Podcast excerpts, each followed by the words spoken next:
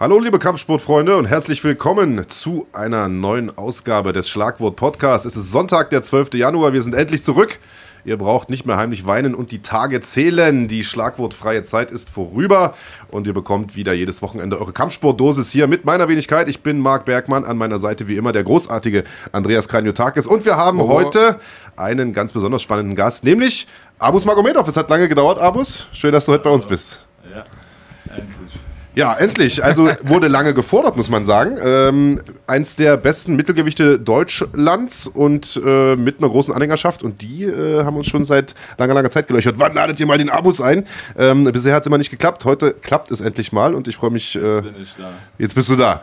Ja, ja. Jetzt nutzen wir das auf jeden Fall auch aus.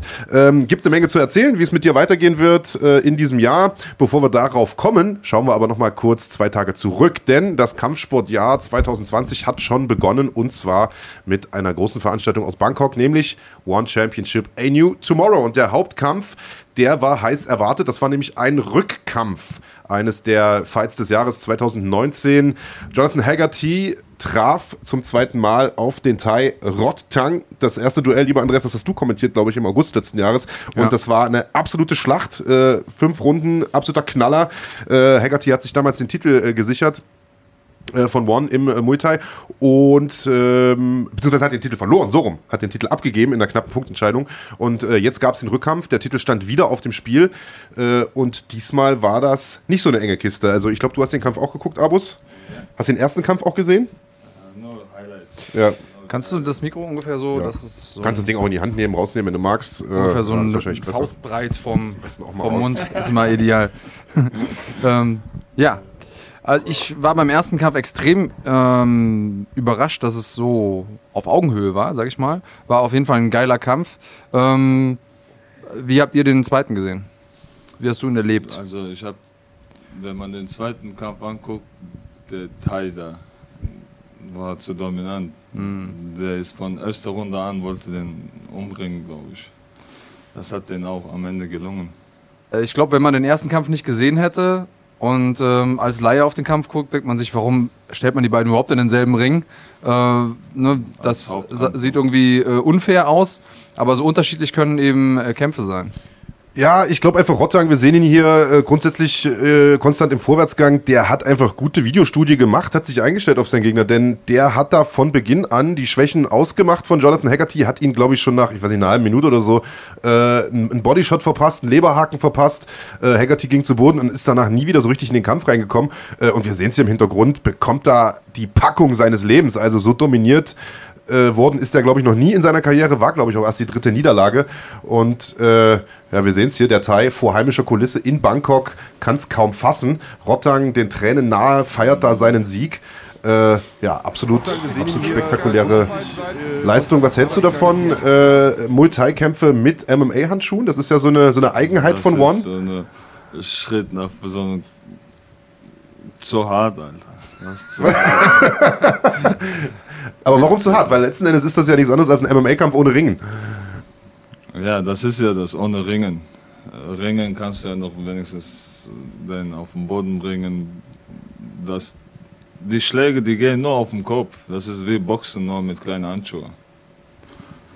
Ist zu, zu hart für mich. Also da höre ich raus, dass du auch nicht unbedingt ein Freund von äh, Bare Knuckle bist. So, äh, das kann man machen, so, ah, okay. gesehen, weil so, ich habe es gelesen, dass man mit nackter Hand weniger Schaden einrichten kann, wie mit so einer Handschuhe.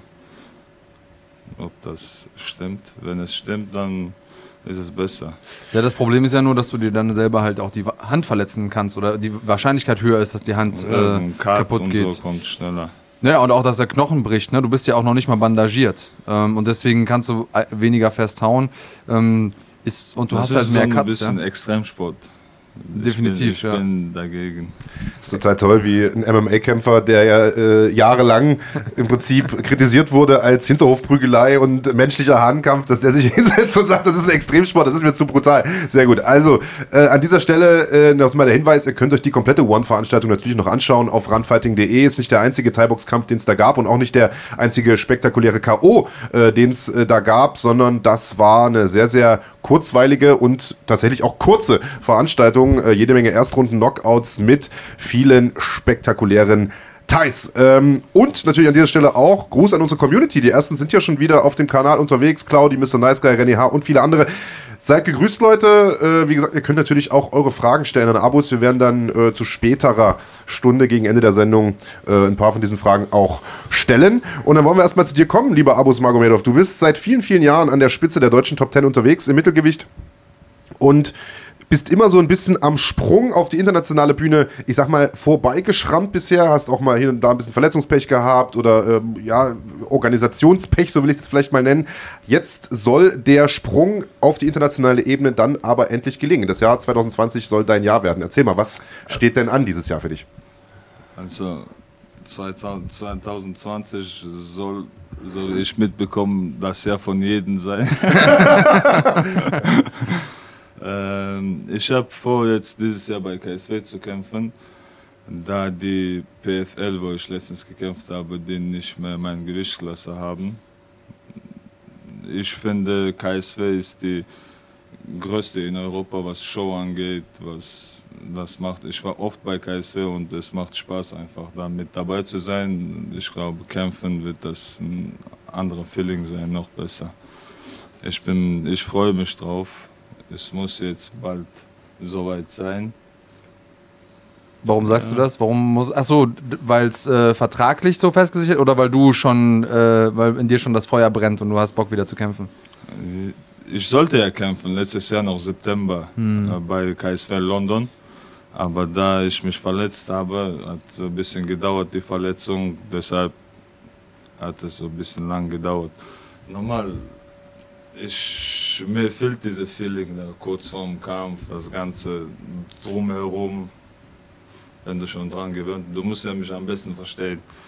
Wenn man ein bisschen dran gewöhnt, wenn man dran gewöhnt ist an sowas, dann fehlt das einem. Deshalb. Ich glaube, das ist auch einer der Gründe, warum viele Leute es schwer haben, irgendwann mal einen Absprung zu finden, weil dieses Gefühl gibt es sonst nirgendwo anders. Mhm. Ja? Also ich habe nie Drogen genommen, aber ich kann mir vorstellen, dass das, dass das ähnlich ist. So dieses, äh, dieses High, das man dann bekommt, äh, diesen, dieser Druck und wenn der abfällt und so, das ist schon was Besonderes. Ähm, was für eine Verletzung war das äh, im äh, September? Ich hatte äh, so eine Zahnentzündung. Hm. Ja, ja. Der Arzt, bei dem ich das behandelt habe, das lief ganz normal. Da meinte der zu mir, eine Woche kein Sport. Habe ich auch gemacht, eine Woche pausiert, dann habe ich angefangen. Und so nach zwei, drei Sparingseinheiten hat sich das so richtig entzündet, war so dick. Dann kam ich zurück zu dem Arzt, meinte, ey, was geht ab? So mäßig, dass ich Kampf habe. Dann hat er direkt gesagt, ey, den Kampf kannst du erstmal vergessen. Das wird so ein bisschen lange dauern. Also was war da die ursprüngliche Behandlung? Hat er den Zahn, hat er da irgendwie eine Blombe reingemacht oder hat er die Hand auflegen? Ja. ähm, wie nennt sich das jetzt nochmal? Wurzelbehandlung? Das war so ein Pilz, sagen wir so. so ah. Irgend so ein Pilz, Art von Pilz war das. Und äh, das Ding ist, du kannst das nicht behandeln. Du musst so einen äh, Pl Platz machen, damit da Luft reinkommt, durch diese Luft. Weil wenn da keine Luft reinkommt, dann wächst das. Mhm. Musst, und deshalb hat das so lange gedauert, bis es komplett weg war. Okay, hat das auch deine Leistung beeinträchtigt? Äh, ich konnte mich nicht voll hundertprozentig trainieren, weil mm. Sparrings gar nicht. Du dich ein bisschen und Zahnentzündung ist gefährlich, wenn ja. du übertreibst, kann bis zum Tod kommen. Ja, genau, kann bis zum Herzen Bock. wandern. Du hast keinen Bock zu sterben. Ja, ja, ich hatte keinen Bock zu sterben. Sehr gut. Ähm, wer sich jetzt wundert, warum ist der Typ so gelassen, ähm, der sollte sich vielleicht auch mal die Kämpfe von Abus Magomedov reinziehen. Da gibt es den einen oder anderen auf YouTube zu sehen. Der ist tatsächlich auch im Ring oder im Käfig so gelassen. Und deswegen äh, finde ich es total interessant, dass du gerade gesagt hast, es wird Zeit, dass du mal wieder kämpfst, weil dir fehlt so dieses Gefühl vor dem Kampf, diese, das hast du jetzt nicht gesagt, aber wahrscheinlich diese Aufregung, dieses, dieser Moment ja, vorher. Hast du denn überhaupt eine Aufregung? Weil jedes Mal, wenn ja. du einen Kampf machst, und ich habe dich schon zigmal live gesehen, dann siehst du aus, als ob du gerade aus dem Bett aufgestanden bist. Du bist sowas von gelassen und entspannt. Das ist, äh, das ist schon fast äh, ja, erschreckend. Äh, normal, normal habe ich äh, so ein Gefühl, aber ich kann das in mir halten, sagen wir so. Ich, ich finde, bringt nichts, wenn ich jetzt so rumschreie, laufe und so. Was will ich damit erreichen, den Gegner Angst machen? Es ist zu spät, den Gegner Angst zu machen, weil der steht schon im Ring. Deshalb, du musst immer bodenständig sein, gelassen. Bringt nichts hier rumzuschreien oder irgendwas vorher zu sagen. Ich bin nicht der Typ ist nicht so dein. Es gibt genug, die sowas machen, muss ich nicht mitmachen. Ja gut, manche Leute brauchen das ja auch. Ne? Manche Leute brauchen ja auch ähm, diesen Moment, in dem sie sich so selber aufpeitschen, um ihre Leistung abrufen zu können. Und das Besondere für mich ist ja gar nicht, dass du so gelassen bist, sondern dass du so gelassen bist und dabei so gefährlich. Ja, das ist noch schlimmer. das, hat, das hat ja so ein bisschen was von einem äh, ich hoffe, du entschuldigst und ich überlebe den Tag, so ein bisschen was von einem Psychopathen. Ja, also auf der einen Seite merkt man dir keine Emotionen an, auf der anderen Seite kannst du aber dich komplett abrufen. Und auch das, was Marc, du hast eben angesprochen, äh, was sozusagen und das Klischee sagt, wie Kämpfer sind. Und die denken ja alle, man ist irgendwie so aufgepeitschtes Testosteronmonster ja, und man geht da brüllend rein und, und sabbernd. Und dann ist aber da jemand, dem man gar keine äh, Emotionen ansieht, so ein bisschen Fedor-mäßig, würde ich sagen. Ähm, von der äh, von der Tatsache her, dass man einfach nicht ablesen kann, äh, wie es dir jetzt gerade geht. Geht es dir denn auch immer gleich oder bist du sehr, sehr gut da drin, das zu verstecken? Äh, ich meine, ich bin schon seit ich denken kann im Sport und irgendwann lernst du, wie man sich sozusagen, wie, wie du dich in Ruhe behalten kannst oder bewahren kannst. Von daher, natürlich, es gibt Adrenalinschub ganze Zeit, dass du denkst, ey, wie, nicht weil du jetzt Schläge bekommst und, weil das wehtut, sondern weil du weißt, so viele Leute sind hinter dir, die an dich glauben, die, du willst die, die Leute nicht sozusagen äh, enttäuschen. Da, enttäuschen, ja. Ja, ich glaube auch. Das einzige einziger Grund, glaube ich, der jeder sich Sorgen macht darüber, ey, komm. Ich, ich wollte gerade sagen, also ich glaube, die Kämpfer oder ein Kämpfer sorgt sich nicht vor den Schlägen, sondern er sorgt sich eher vorm Verlieren. Das will natürlich niemand. Äh, du willst die Leute nicht enttäuschen und du willst natürlich auch dich selbst nicht enttäuschen und es hängt ja auch eine Menge dran. Und äh, wie viel da zum Teil dran äh, hängen kann, das hat man bei dir ja auch gesehen. Also der, ich würde mal sagen, wahrscheinlich wichtigste Kampf deiner bisherigen Karriere war in der Silvesternacht auf äh, das Jahr 2019, also am 31.12.2018 äh, in New York, glaube ich sogar. Äh, Im, das, Madison Im Madison Square Garden, also die berühmteste Arena der Welt. Äh, das Finale der ersten PFL-Season. Da standst du drin ähm, und hast den Kampf unglücklicherweise verloren, äh, relativ äh, schnell auch verloren durch eine Fürhand. Unglücklich, wahrscheinlich in wir haben damals das, glaube ich, gesagt, äh, so, ein, so ein Treffer landet äh, 100 Mal und einmal geht man davon K.O. wahrscheinlich und äh, das eine Mal hast du halt irgendwie erwischt. Ähm, warst du vor dem Kampf besonders aufgeregt, weil es da um so viel ging? Weil das das Finale war dieser, dieser Staffel? Das ist ja die Sache. Ich war da gar nicht aufgeregt, sage mal so. Das Problem war, dass ich in Deutschland geblieben bin. Direkt, sobald ich äh, diese Playoffs waren, wo man zwei Kämpfe an einem Abend bestreitet, direkt danach hat das angefangen mit Nachrichten, ey, du bist Millionär, das ist dein, dein Geld, der Typ ist nicht dein Level. Und wie lange war das? Das waren acht Wochen bis zum Finalekampf, wo ich nach Deutschland kam. Egal, ich hatte das Gefühl, dass jeder Mensch nur darüber spricht, Alter. Egal, wenn ich getroffen habe, ey Bruder, der ist, der ist nicht dein Level, weil die Leute haben, am Anfang haben die gesagt, ey, der ist noch zu früh für den Jungen. Und dann haben die gesagt, bevor das noch nicht mal zu Ende war, äh, der gewinnt, der gewinnt, weil die Leute haben das verfolgt, mitverfolgt. Und das war, ich habe versucht, bis zuletzt den Gegner nicht zu unterschätzen. Ich war auf jeden Fall Favorit in dem Kampf, das war klar.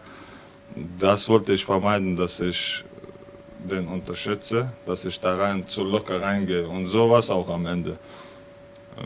Das Fehler war, dass ich hier geblieben bin in Deutschland.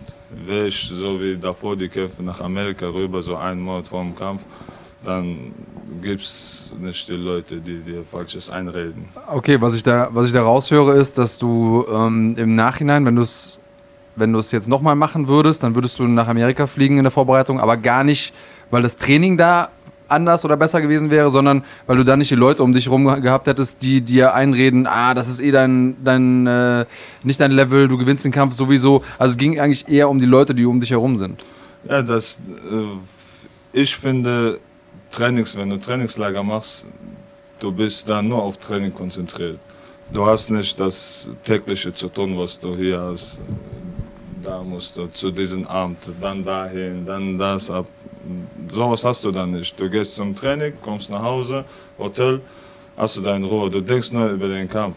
Mhm. Das ist das einzige Gute beim Dings, äh, Trainingslager, sagen wir so, wenn du auswärts machst. Natürlich, das Training ist auch drüben. Ich war bei ATT in Miami mhm. und äh, da waren so viele gute Jungs. Du hast jede Stunde Sparring gemacht, nur eine Gewichtsklasse. Und egal mit wem du gemacht hast, du hast immer was gelernt. Das war auf jeden Fall gut. Aber der größte äh, Grund, der wichtigste Grund ist, dass du eher mit deinem privates Leben abschaltest und dich komplett auf das Training konzentrieren kannst. Was ich, ähm, also es hat einmal diese Trainingsaspekt, den physischen Aspekt, sage ich mhm. mal, den du natürlich, also beim American Top Team sind, ist ja der beste Club der Welt, so Peter Sobota, ja. der ist ja auch regelmäßig da, der sagt immer, das sind, die besten, besten Leute der Welt da. Wir haben auch letztes Jahr diesen Awards bekommen, ne, genau. Die, also es ist schon eine gute Jahre. Stelle, um zu trainieren. Ähm, aus psychologischer Sicht ist es ja so, dass ähm, was, was mich immer am meisten äh, was mir am meisten geholfen hat in so einem Trainingscamp, ist, dass du mit Leuten zu tun hast, die genau wissen, es gibt keine einfachen Kämpfe. Und auch die Kämpfe, wo man als, als Fan oder als Außenstehender sagt, ja, ja, der ist klarer Favorit und so. Das? Auch die musst du gewinnen. Und, und deswegen äh, finde ich das immer schwierig, wenn, wenn Leute, die nicht kämpfen, sagen, ah ja, der Sieg ist eigentlich gar kein Sieg, weil es war ja klar, dass der gewinnt. Es ist eben nie klar. Und das ist mir noch oder selten so bewusst geworden nochmal wie an diesem Tag. Also vielleicht kurz mal meine persönliche Geschichte zu dem Tag. Ich habe den Kampf kommentiert. Silvesternacht live. Mit dem Max Gogger, glaube ich, ne? Ähm, ich, ja, genau, Max war, mit, ja, Max war mit am Start. Und ich sag mal so, als ich das anmoderiert habe bei mir zu Hause, da waren nicht alle Leute begeistert, dass ich Silvester sage, hey, ich bin, äh, ich, ich gehe arbeiten. Ja. Ähm, und ich habe gesagt, nee, ich muss das machen. Einer von uns, ich meine, wir kennen uns ja vom Training, ey, der kann da Millionär werden. Aber ich wusste halt auch ganz genau, es ist kein hundertprozentiges Ding. Klar habe ich, wenn ich jetzt Geld hätte wetten müssen, hätte ich auf dich gesetzt und ich, ich dachte auch, dass du der klare Favorit bist. Aber du siehst ja, dieser Sport ist so unglaublich, ja, auch undankbar so ein bisschen. Ne? Du machst undankbar. alles richtig in den Jahren davor, muss man ja schon sagen. In der ganzen Saison bist du perfekt und dann passiert das. Ähm, können wir den Kampf nochmal sehen? Hast du den nochmal angeguckt seitdem? Ja, also lange nicht mehr angeguckt, aber so ein paar Mal nach dem Dings, weil ich habe am Anfang nicht verstanden, woher der Schlag kam. Mhm. Ich dachte mir. Ja, du kannst ja mal zwischendurch schauen. Wir haben den auf jeden Fall noch auf der Plattform. Also generell könnt ihr euch alle PFL-Veranstaltungen auf runfighting.de anschauen. Wir haben von der ersten bis zur ja, bisher zweiten Staffel alle auf der Plattform. Die dritte Staffel wird es wahrscheinlich auch zu sehen geben, weiß ich gar nicht genau. Da ist ja gerade äh, Off-Season, die äh, verstärken sich gerade, was den Kader angeht. Ähm, aber den Kauf braucht ihr nicht anzuschauen. Den müsst ihr euch nicht unbedingt anschauen. Den, den nicht. also, Abos. Aber ihr könnt euch gerne Abos äh, Kämpfe davor anschauen. Die waren alle äh, durchweg äh, recht dominant. Ja, und du hast es gerade selbst gesagt. Also selbst einem erfahrenen äh, äh, alten Hasen wie dir kann es passieren, dass man irgendwann den eigenen Hype glaubt, wenn einem zu viele Leute auf die Schulter klopfen daheim. Ähm, das, war, das ist alles in Unbewussten passiert. Ja. Weil es gibt äh, wissenschaftlich ist es bewiesen, wenn dir die ganze Zeit jemand einredet, ob du das willst oder nicht, dann glaubst du Unbewussten nimmst du das nicht mehr so ja. ernst wahr. Total. Und äh, weil hier die Frage gerade kommt von äh, Stefan Kramer, wer gewinnt, McGregor oder äh, Cerrone? Wir hatten uns vorhin schon ganz kurz mal drüber unterhalten. Ich sag mal, bei dem Kampf ist ja nun McGregor irgendwie auch der große Favorit und alle Leute sprechen schon drüber, ob er danach den Titelkampf gegen Khabib bekommt und so weiter und so fort. Also mir kommt das so ein bisschen vor, als ob das Cerrone total unterschätzt wird und dass irgendwie für alle schon klar ist, auch für McGregor selbst, dass er diesen Kampf jetzt gewinnt. Aber ich meine, Cerrone ist ja nun auch keine Pflaume. Wen hast du vorne, um mal hier Stefan Kramers Frage äh, zu beantworten? Ich glaube, Conor gewinnt, weil als Sportler, wenn man nur Sportliche sieht, der ist schon ein guter Kämpfer. Ja. Der ist, Im Stand ist der stark, ringerisch, kann, äh, hat eine vernünftige Defense. Das ist jetzt nicht so, dass der so ein schwacher Kämpfer ist. Der ist schon ein guter Kämpfer. Aber das Gesamtpaket von dem lässt den nicht zu mögen. Ja, wir haben, äh, wie gesagt, vor der Sendung schon mal ein bisschen über Conor gesprochen und äh, du selber ja auch äh, gebürtig aus Dagestan sagst, äh, als Dagestani hat man im Prinzip die Bürgerpflicht oder man hat eine Bürgerpflicht, wenn es äh, um das Thema Conor McGregor geht. Erzähl mal. ja. Also, äh, ja, so, jeder weiß ja schon, dass der gegen Habib so ein, so ein Dramashow die haben. Und der hat das ein bisschen übertrieben. Ich kann das verstehen bis bestimmte äh, Grenze persönlich, aber wenn du das Ganze nimmst, sein Land, wenn der sagt, alle Dagestaner sind so, dann meint er mich auch damit, weil ich bin ja Dagestaner. Und ich finde, dass jedes Dagestaners Pflicht ist, egal du, wenn ich denn irgendwo sehen sollte auf der Veranstaltung, wenn ich die Möglichkeit habe, auf so eine Backpfeife näher zu kommen, ich würde den eine Backpfeife verpassen. Das, ist, das steht fest, 100 Prozent. Nur eine Backpfeife, nicht, oder? Weil der verdient nicht mehr so eine Backpfeife, das ist dann schon so eine Erniedrigung. Der ist daran gewöhnt, der hat oft Backpfeifen bekommen, auch im Kampf. Von daher das Passende für den. Wird er überleben, sagst du, aber ist ein passendes Statement, so nach Soll dem Motto. er damit leben? Ja. Ich will mal sehen, wie der damit lebt. Also, dagestanische Bürgerpflicht ist es also, äh, Conor McGregor anzugreifen, wo auch immer man ihn sieht. Was heißt der jetzt anzugreifen? Ja. Jetzt, Eine Respektschelle. Eine Respektschelle ja, damit verpassen. der nicht mehr so frisch ja. ist. Auf der anderen Seite muss man natürlich auch sagen, äh, mit so einem, mit dem Gequatsche da im Vorfeld, jetzt kann man sich drüber unterhalten, ob das geschmacklos war oder nicht. Da waren schon ein paar Aussagen dabei, wo man sagen kann, äh, da ist er übers Ziel hinausgeschossen. Aber mit solchen Aussagen verkauft er natürlich auch die Kämpfe. Ja? Da profitiert ja auch der Gegner von. Also, äh, weißt du? Also jeder verkaufte Pay-Per-View ist ja auch noch ein paar Euro mehr für Khabib dann am Ende. Äh, aber du sagst, irgendwann spielt Geld auch keine Rolle mehr, sondern da ist die Ehre dann schon wichtiger, weil da wollen ja auch natürlich, Familie natürlich. und Religion Das und so ist ja Sport in erster. Linie. Und das soll so bleiben, meiner Meinung nach. Das soll nicht äh, überschritten werden. Jetzt vor kurzem habe ich Cowboys äh, Cerrone seine Aussage gelesen, wo der den warnt, äh, du kannst alles reden, aber nicht über meine Familie. Mhm die Leute wissen schon, dass der ein bisschen verrückt ist, wegen Geld zu viel macht. Und die, deswegen hat er den auch gewarnt, dass der nicht übertreiben soll. Ja, und ähm, Connor hat es auch nicht gemacht, ne? So wie ich es mitbekommen habe, hat er jetzt erstmal zumindest mal die Familie von Cowboy in Ruhe gelassen. Hat ja gemerkt, okay, ey, das kann auch manchmal schief gehen, so mhm. wie mit dem Khabib mhm. letztes. Deshalb der ist auch nicht dumm, der lernt durch seine Fehler. ich hab's, ich hab's eh nie verstanden. Also es ist ja ein sehr amerikanisches Ding, den Mann vor dem Kampf runterzureden. Und ich finde die Logik dahinter total Banane, denn wenn du, wenn ich mich vorher hinstelle und sage, mein Gegner ist voll die Pflaume und ich gewinne, bedeutet das, ich habe eine Pflaume geschlagen. Verliere ich gegen eine Pflaume, was macht das denn aus mir? Also ich finde die, die Grundidee dahinter finde ich ziemlich merkwürdig. Du hast jetzt eben gesagt, oder andersrum, ich habe schon rausgehört, dass du sagst, hey, ähm, dass die Leute Promo machen und dass sie vielleicht vor dem Kampf auch mal Sachen sagen, die sie vielleicht nicht unbedingt so meinen oder dass sie mal ein bisschen sticheln und pieksen. Das verstehst du, aber es muss eine Grenze geben. Wo ist die Grenze für dich? Ja, Familie, Religion, Familie, seine Herkunft, das hat nichts mit dem Sport zu tun. Du kannst den persönlich sagen, ey, du bist so und so aber nicht dein Volk ist so und so, mhm. dein Vater ist so und so oder deine Religion ist so. Das ist zu viel. Also wenn ich sage, du hast eine hässliche Fresse, geht in Ordnung? Okay, komm, ich beweise dir das, das Gegenteil. Mhm. Aber wenn du sagst, ey, alle Dagestaner sind hässlich, dann hast du Arschkarte Dann hast du ein Problem, vielleicht auch. Jetzt muss man natürlich sagen, also ich würde das so auch unterschreiben, ähm, aber die Strategie, den Gegner vorher runterzureden, macht natürlich wenig Sinn, was die öffentliche Meinung angeht, weil dann hat man eine Pflaume geschlagen, wie du schon sagst. Aber es macht natürlich Sinn im Sinne der psychologischen Kriegsführung, denn äh, wie Abus äh, gerade gesagt hat, wenn dir immer wieder jemand etwas erzählt, dann glaubst du das unbewusst irgendwann. Und wenn dir monatelang einer erzählt, du bist scheiße, du bist schwach, du bist ein schlechter Kämpfer, du kannst nicht ringen, du kannst nicht Kickboxen, du kannst nicht, dann glaubst du das natürlich nicht sofort, aber der die, die, Saat des Zweifels ist gesät. Also ich glaube, mhm. dass da schon ein Stück weit Strategie auch hintersteckt. Und Klar. es hat ja äh, zum Beispiel gegen José Aldo gut geklappt. Also der war ja dann so in Rage, ist nach vorn gestürmt und äh, ich sag mal sehenden Auges ins Verderben gerannt, äh, dass das schon was bringen kann. Gegen einen abgebrühten Kämpfer wie Khabib hat es halt nicht funktioniert. Den hat es nur noch wütender, noch kalkulierter gemacht äh, und er hat sein Ding dann halt durchgezogen. Der Typ ist mental einfach äh, ist zu stark. Ich war ja da vor dem Kampf gegen äh, Conor den ersten Kampf. Ich war in Vegas und ich habe gesehen, so vier, fünf Tage vor dem Kampf, ich war mehr so nervös als dieser Typ.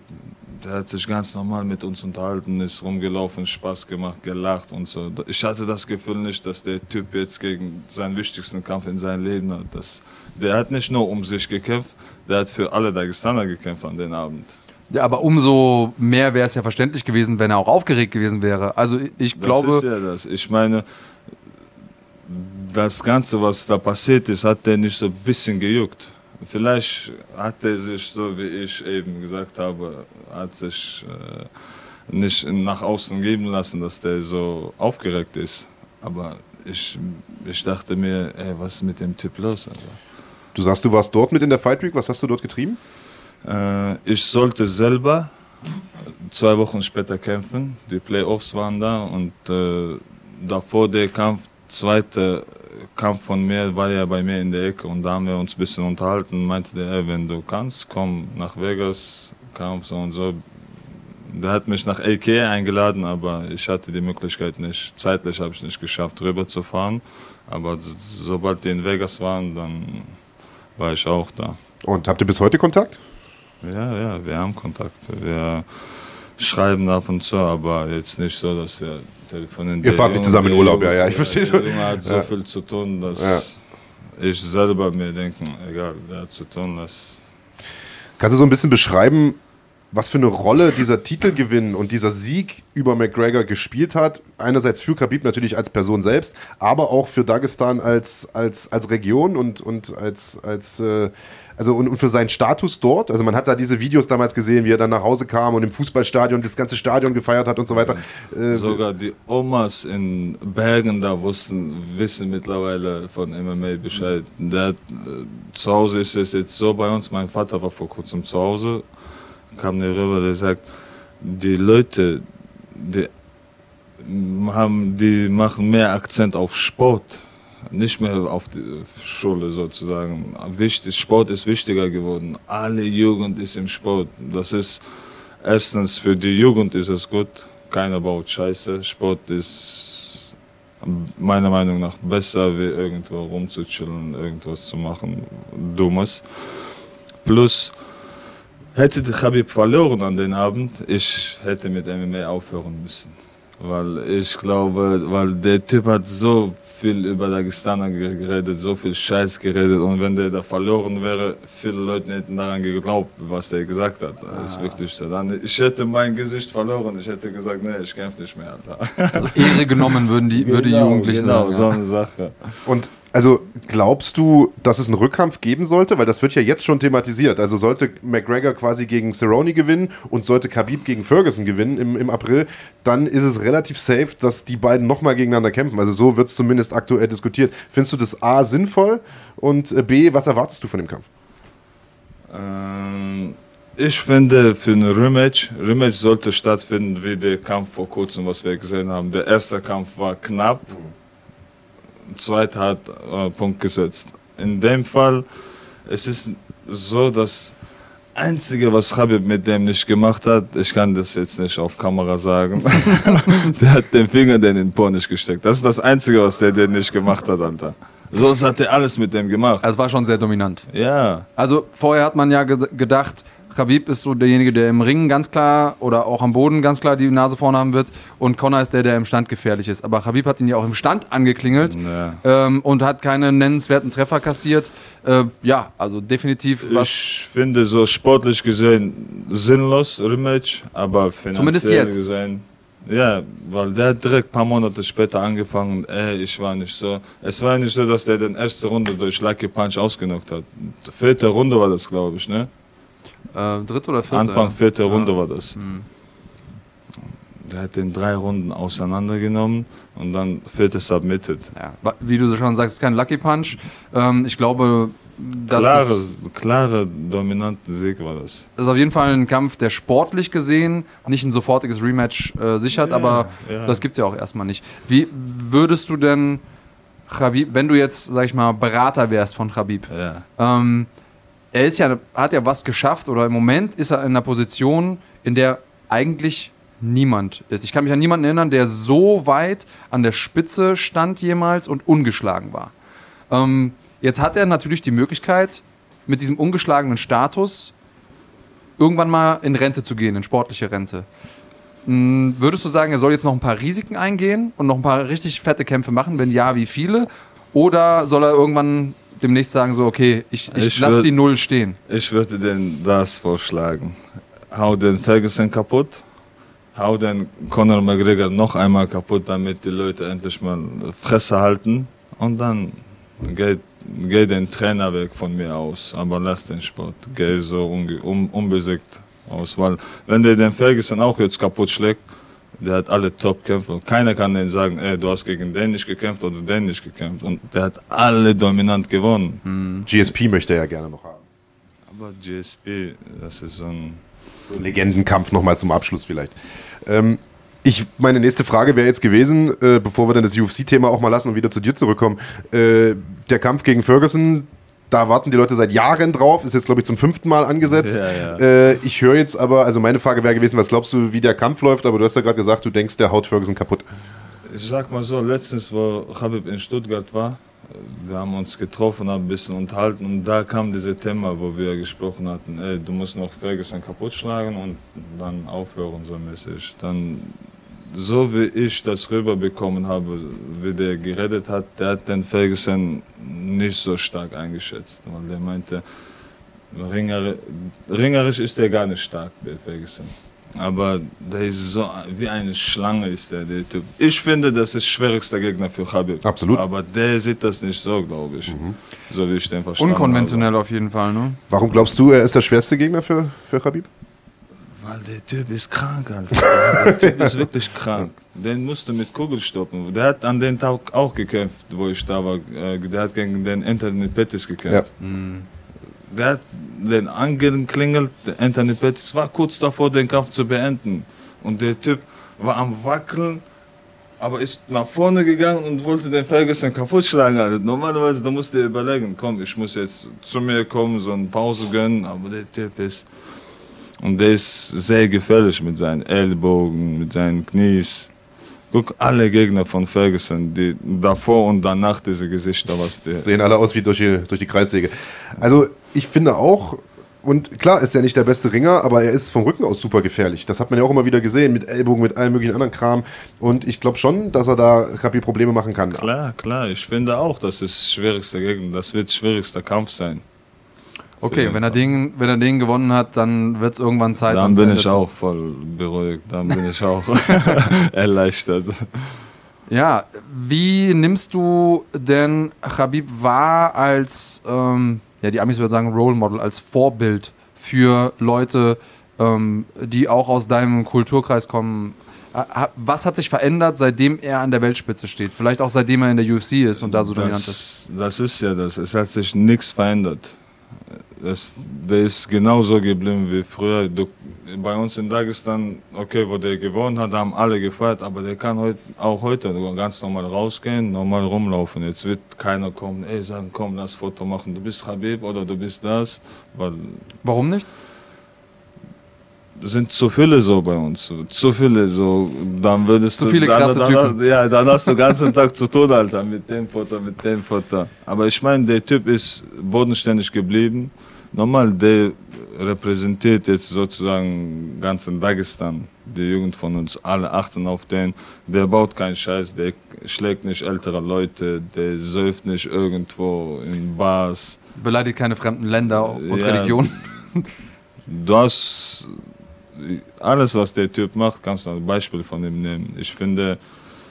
Aber das meine ich. Erlebst du, dass es jetzt Leute gibt, vielleicht auch aus Dagestan, die sagen: Mensch, der hat es geschafft und deswegen traue ich mich jetzt auch oder deswegen habe ich nochmal zusätzliche Motivation? Das, ja, so wie ich eben gesagt habe, die Jugend von uns jetzt, die ist komplett auf Sport konzentriert. Hm. Früher war es Ringen und Nationalsport von uns, ist bis heute, aber die Jugend, die haut trotzdem zu MMA ab. Bei uns sagt man so, wenn wie früher Sparta die Schwächen in, so ein Loch geschmissen hat, bei uns sagt man, wenn du schlechter Ringer bist, dann geh, mach MMA. so, so ein Sprichwort, so ein Spaßmäßiges. Also ist Khabib ein richtig schlechter Ringer? Khabib ist kein Ringer, Khabib ist Sambo. Hm. Aber das lässt mich ja fast schon fürchten, denn was wir in den letzten Jahren sehen, ist, dass immer mehr starke Kämpfer aus der Region Dagestan äh, an die Weltspitze kommen, in der UFC und in anderen großen Organisationen. Und wenn das bisher nur die waren, die es im Ring zu nichts gebracht haben und der Sport jetzt aber auch in Dagestan immer populärer wird, du sagst, selbst die Oma auf dem Berg kennt mittlerweile MMA, ja. dann wird das ja unweigerlich dazu führen, dass irgendwann auch mal die guten Ringer vielleicht zum MMA wechseln und dann kann sich, glaube ich, äh, die Kämpfer international können sich dann warm anziehen wahrscheinlich. Die wechseln, aber erst nach MMA-Karriere. Nach Ringerkarriere. Ringerkarriere. Nach Ringerkarriere, ja. genau. Weil ich habe mitbekommen, ein paar Ringer von uns, die Olympiasieger sind, die, die, haben schon Verträge von jeglichen Veranstaltungen, die nur warten darauf, bis die fertig sind. Ringen ist, keine Ahnung, bei uns auf einer Straße leben vier, fünf Weltmeistern im Ringen. Das ist jetzt mittlerweile so eine Sache einer aus deiner Familie muss ein Ringer sein. 100%. Warum ist das so? Warum habt ihr so viele gute Ringer? Äh, das liegt daran, dass bei uns nur durch Sport du was erreichen kannst. Hm. So schulisch gesehen, okay, du gehst deine 10, 11 Klassen zu, äh, in die Schule, danach gehst du Uni, aber mit diesem Abschluss, den du in Dagestan gemacht hast, du kriegst nirgendwo in Russland eine Arbeitsstelle, in Moskau oder St. Petersburg, weil nicht so hoch angesehen. Du wird. kannst den Diplom kaufen, ohne einmal zur Uni zu gehen. Und das wissen die mittlerweile. Mhm. Und was bringt dir das? Ich verstehe auch die Leute nicht, die sagen, du musst jetzt zur Uni, bei uns kostet viel, du musst selber alles zahlen. Egal wie schlau du im Kopf bist, solange du nicht bezahlst, du kommst da nicht durch. So viel Geld investieren, wozu? Mhm. damit du dann einen ganz anderen Job machst. Und Sport, wenn man auch so guckt, über die Hälfte Politiker bei uns sind ehemalige Weltmeister oder Olympiasieger.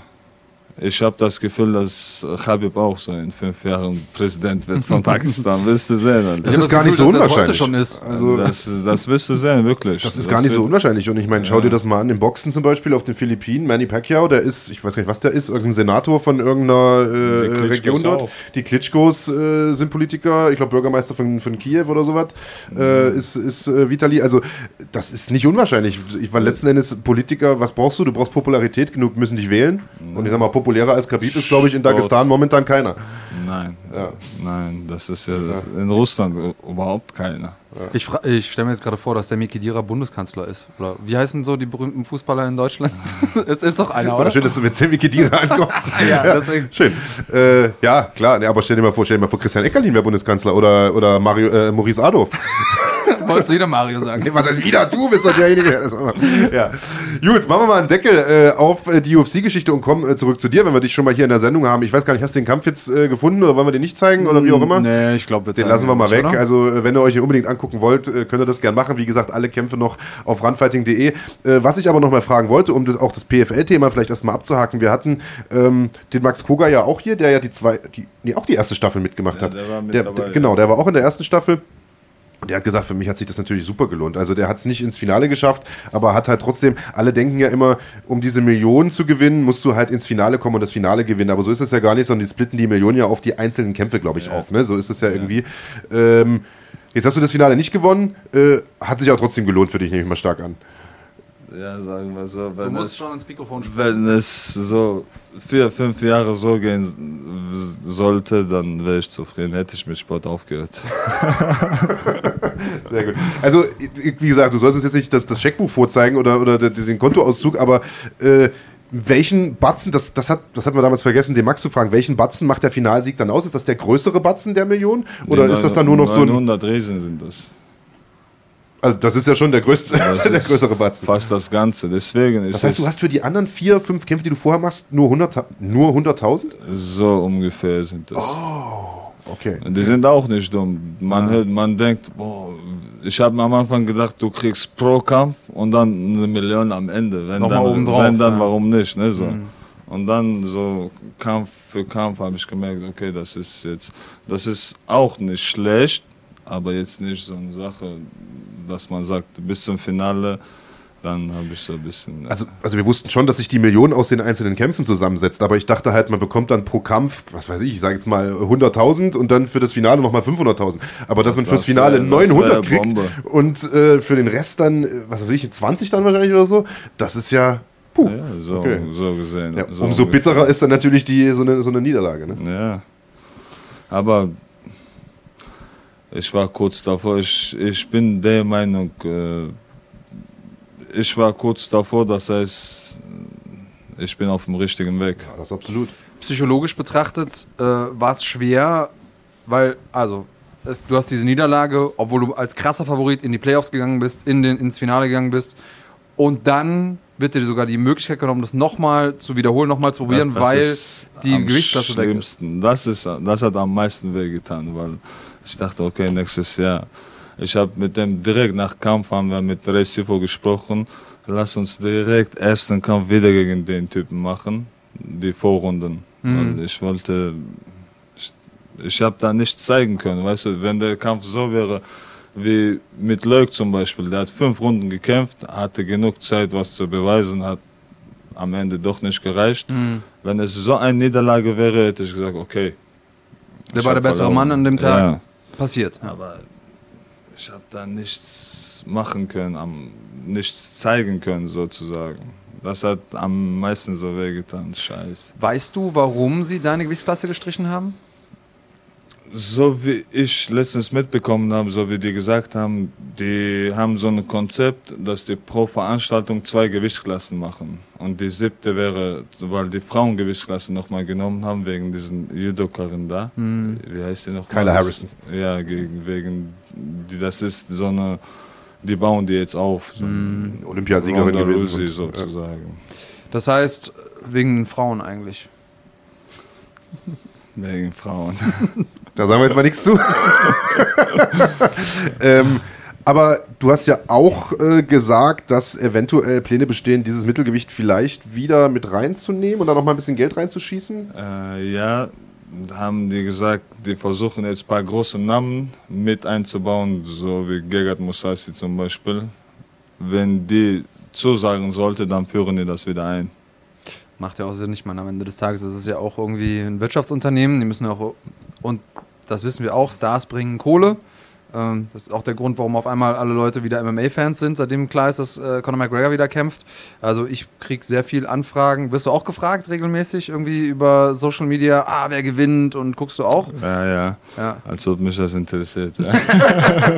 Aber Fragen tun die Leute. Fragen die, ja, ja. Was hältst du von dem? Was hältst du von dem? Ich weiß nicht, was ich dazu sagen will. Ab jetzt kannst du sagen, guckt euch den Podcast an, dann, dann wisst ihr Bescheid. Da ist alles geklärt. Also dann haben wir jetzt diese PFL-Geschichte auch abgehakt. Hoffen wir mal, dass das klappt mit einer Mittelgewichtsklasse, denn das PFL-Format ist ein super interessantes, für alle, die es nicht kennen. Das ist äh, ja ein Liga-Format. Man kann es sich vorstellen wie die Fußball-Bundesliga. Das heißt, man macht im Prinzip ein paar äh, Liga-Kämpfe, in denen man Punkte sammelt. Für vorzeitige Siege gibt es mehr Punkte als für Punktsiege, für Niederlagen natürlich gar keinen. Und am Ende gibt es eine Tabelle und äh, die Tabellenführer, äh, die schaffen es in die Playoffs und wer durch die Playoffs es schafft, äh, der kann im Finale dann tatsächlich um eine Million Dollar kämpfen äh, oder sagen wir mal um die fehlenden 900.000 bis zur Million. Ja. Äh, und das ist natürlich schon ein absoluter Anreiz. Dementsprechend heiß her geht es in diesen Kämpfen. Man muss in den, am Finalabend äh, sogar oder zumindest in den Playoffs äh, auch zweimal an einem Abend kämpfen, äh, ja. was äh, natürlich auch nochmal gerade für die Oldschooler unter uns ja. eine total spannende Sache ist. Also wirklich absolut geiles Format. Äh, gibt es zu sehen auf runfighting.de. Jetzt ist mit PFL aber erstmal Schluss. Wie gesagt, deine Gewichtsklasse gibt es leider seit der Sta zweiten Staffel vorerst nicht mehr. Und das haben wir vorhin gesagt, du bist, weil die Frage gerade auch nochmal kam von jemandem, der zu spät eingeschaltet hat, du bist jetzt bei KSW schon unter Vertrag? Ja, ja. ich habe äh, vier Kämpfervertrag bis Ende dieses Jahres. Okay, und äh, steht schon ein Termin für den ersten Kampf fest? Du hast gesagt, im September sollte eigentlich in London äh, bei der London-Veranstaltung sein. Das ging nicht wegen der Zahnentzündung. Mhm. Hast du jetzt einen neuen Termin schon?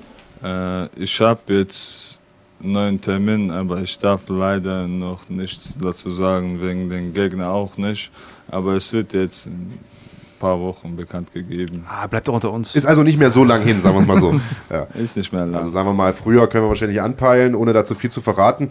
Äh, jetzt ist es so, äh, bei der PFL gibt es kein Mittelgewicht mehr. Bei KSW ist das Mittelgewicht eine der bestbesetzten Gewichtsklassen überhaupt. Hast du ein paar Namen im Hinterkopf, die du dir als Gegner vorstellen könntest?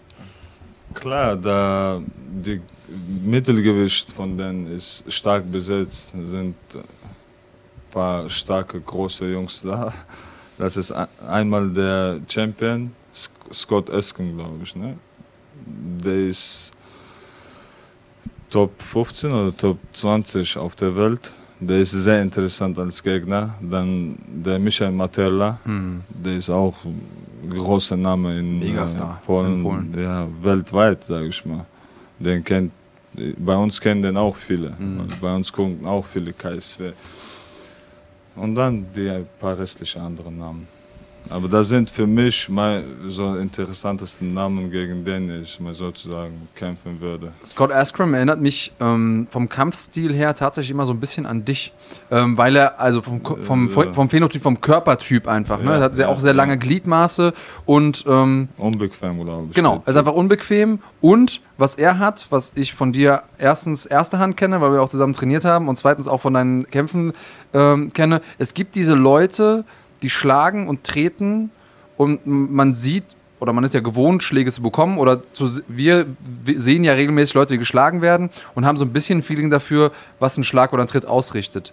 Aber es gibt diese Leute, die schlagen irgendwo hin oder treten irgendwo hin und man denkt sich, oh, das hat jetzt aber richtig wehgetan. Und du bist einer von diesen Leuten, wo man sich denkt, okay, du wiegst jetzt keine 145 Kilo, aber du schlägst und auch wenn man dir mal beim Pratze oder mal Pratze für dich mhm. gehalten hat, das tut richtig, richtig weh. Scott Askren ist auch so einer, du bist auch so einer. Hast du eine Idee, woher diese Effizienz kommt aus den Schlägen? Jahrelangen Training, glaube ich. Ach so funktioniert das. Ja, ja, hast du nicht versucht. Das hätte mir mal nicht gemacht haben. Das ist das, was ihr nicht gemacht habt. Ja, ja, genau. Das, das, das hätte mir Nein, mal jemand vor zehn Jahren sagen Ich glaube auch von äh, Körpertyp auch, weil du bist lang, dünn. naja, also ich will mal so sagen, die meisten Leute denken ja, die jetzt vielleicht nicht ganz so viel Ahnung oder nicht so tief in der Materie drin stecken, je breiter du bist, umso härter schlägst du auch und denken immer, so ein Bodybuilder hat den härtesten Punch. So ist es natürlich nicht. Es kommt viel aus der Bewegung und es ist auch viel Technik dabei. Ich glaube aber auch, dass es gerade im Fall von dir zum Beispiel das jahrelange Ringen ist. Denn wenn du mich fragst, welcher Sportler, welche Sportler sind die körperlich kräftigsten, stärksten Sportler, sind für mich einfach Ringer, weil die halt ein Leben lang wirklich dieses knüppelharte Upper Body Wrestling, das ist so kräftezehrend. Und ich glaube, dadurch haben, haben Ringer auch so eine extreme Schlagkraft. Das wäre so meine ja. Theorie vielleicht. Ja, ich glaube, das kommt mit da rein. Und äh, also ist generell, äh, ich habe ja früher Judo gemacht und was ich da gemerkt habe, ist, du anders als jetzt zum Beispiel beim Karate oder bei allen schlagenden Sportarten ist es so, da musst du halt deinen eigenen Körper kontrollieren. Aber beim Ringen, beim Judo, du musst halt den Körper des anderen noch mitbewegen. Ja, ja. Das heißt, du hast quasi auch die ganze Zeit Krafttraining mit, mit Gewicht, mit Widerstand dabei. Und wenn du das von frühen Kindesalter an machst, dann macht das was mit deiner Muskulatur, macht das was mit deiner Körperstruktur. Ja, du darfst auch nicht zu früh anfangen, weil dann bist, bleibst du klein. Ich, bei uns sagt man, Ringen erst ab 12 oder 13 Jahren. Aber wenn du Gyms reingehst, siehst du sechs, siebenjährige Kinder. Du mhm. denkst, die wären sechs, sieben, aber die sind schon neun. 35? 35 jetzt nicht, aber ich meine, wenn du zu früh gibst, dann, weil du bist die ganze Zeit am Heben, mhm. so, die ganze Zeit Belastungen, das verhindert dein Wachstum. Wann hast du denn angefangen? Ich habe bis ich siebte Klasse, ich war siebte Klasse, wo ich angefangen habe. Also so 13, 14? Ja, so ungefähr. Mhm. Ja, aber du bist ja relativ groß. Ja, deswegen. Wenn du nicht gerungen hättest, wärst du 2,20 Meter oder was? 2,2 vielleicht, 2,4.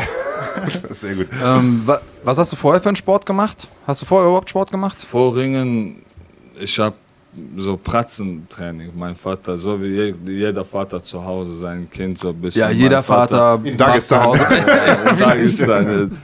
Ich meine, ich durfte mit Freunden nicht nach Hause kommen. Das war das hat immer so mit Ringen angefangen, diese Straßenringen, komm, ey, wer ringt von euch? Und dann hat das bis Boxen und am Ende war es Schlägerei, Alter, mit deinem eigenen Freund. Und manchmal hatten meine Freunde Angst, mit mir zu, nach Hause zu kommen, haben gefragt, ist dein Papa zu Hause? Dein Vater hat deine Freunde dann quasi in dieses Ringen verwickelt und dann ins Boxen? Und dann irgendwann hat das vom Ringen bis zur Schlägerei. Der hat seine eigenen Events gemacht bei sich zu Hause. Das war echt schlimm, Alter. Ich habe mir jedes Mal gesagt, ey, morgen kommt mein Freund, bitte, lass das. Ich habe die Handschuhe versteckt. Ja, der hat so, wirklich, der hat manchmal Handschuhe genommen, obwohl ich nicht Boxen professionell trainiert habe oder so, der hat mich gegen Boxer so auf der Straße, komm, abends, wenn die nichts zu tun haben, die Kinder spielen, die nehmen Boxhandschuhe, komm, box durch.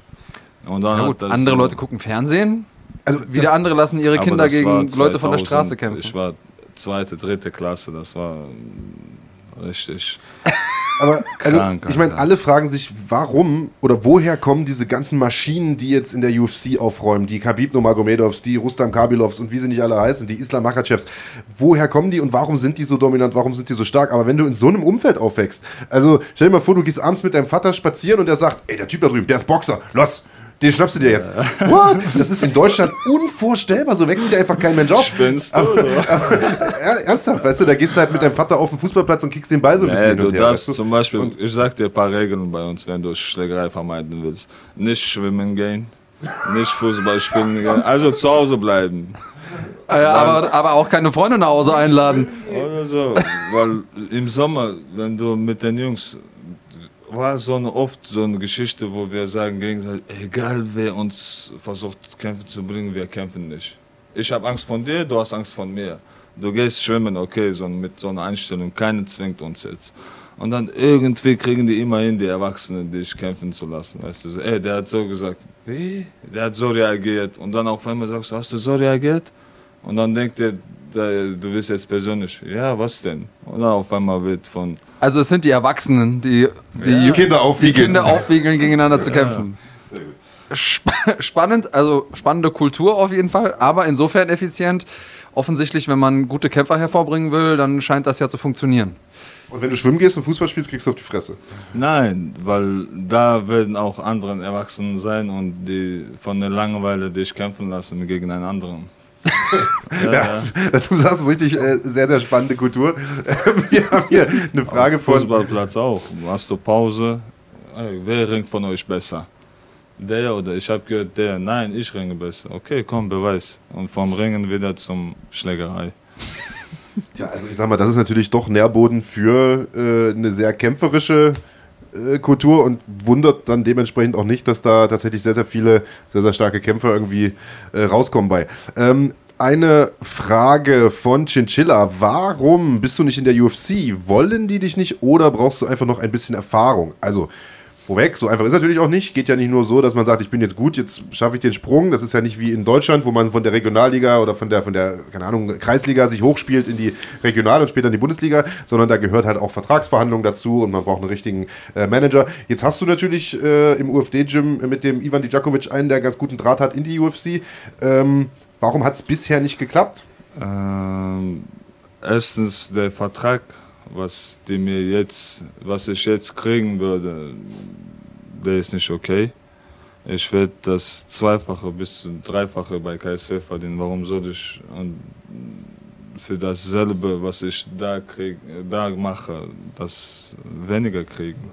Deshalb habe ich mir vorgenommen, wenn die UFC selber auf dich zukommt, dann kannst du vernünftige Gagen handeln. Aber wenn du selber ganze Zeit versuchst, da reinzukommen, dann geben die so einen 0815-Vertrag, komm, drei, vier Kämpfe, dann was machst du? Das ist, glaube ich, was, was viele Leute so nicht auf dem, auf dem Schirm haben. Die wissen nur, okay, UFC ist so Champions League in ähm. unserem Sport. Aber ähm, dass das nicht automatisch bedeutet, dass man da die besten ja. Verdienstmöglichkeiten hat, ist natürlich auch klar.